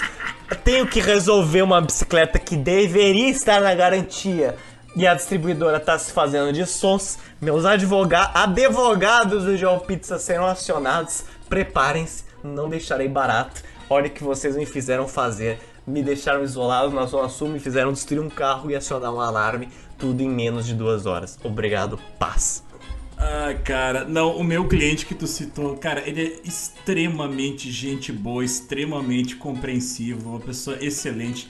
Mas assim, ó, eu tô com um job com ele extremamente atrasado. Eu tô me sentindo um extremo filha da puta. Só que tá tudo dando errado aqui em casa. E eu tô assim, ó, tipo, Toda vez que eu me sento para fazer esse job, eu faço tipo 5 minutos dele. Não é que nem o GeoPizza que eu edito assim, ó, sento e que pum, que você quer duas tratar, horas. Você quer tratar, que que, aí vai sobrar pra mim aqui, destruir o carro do cara, que ele vai vir me falar de ti. Quando ele falou, e o teu amigo Alexander, eu, pai, cara, eu vou te. Eu vou te atropelar agora. Eu tô terceirizando o meu karma. Quem tem que falar dele agora? Tem que falar dele agora. Eu tô terceirizando o meu karma, ele deve. o meu karma tá batendo aqui na, na, na minha defesa e tá, tá caindo em ti. Cara, assim, ó, é. Ai, ai, ai, ai, ai. Zote, Mas assim, em minha defesa, o carro ele não, não foi tão reto, foi tipo muito, muito superficial. E tu tem que olhar por cima do carro, tem que subir em cima do, da, da porta pra olhar. E aí a mulher ela foi encontrando problema. Que assim, ó, tava no direito dela, mas assim, Tá, meu filho, desculpa, eu pago quanto foi? 20 pila? Porque, sinceramente, é só passar uma, uma coisinha ali que tá de boa. Mas, Otis, será que isso aí não é uma maldição da família da Preá? Acabou! Tchau!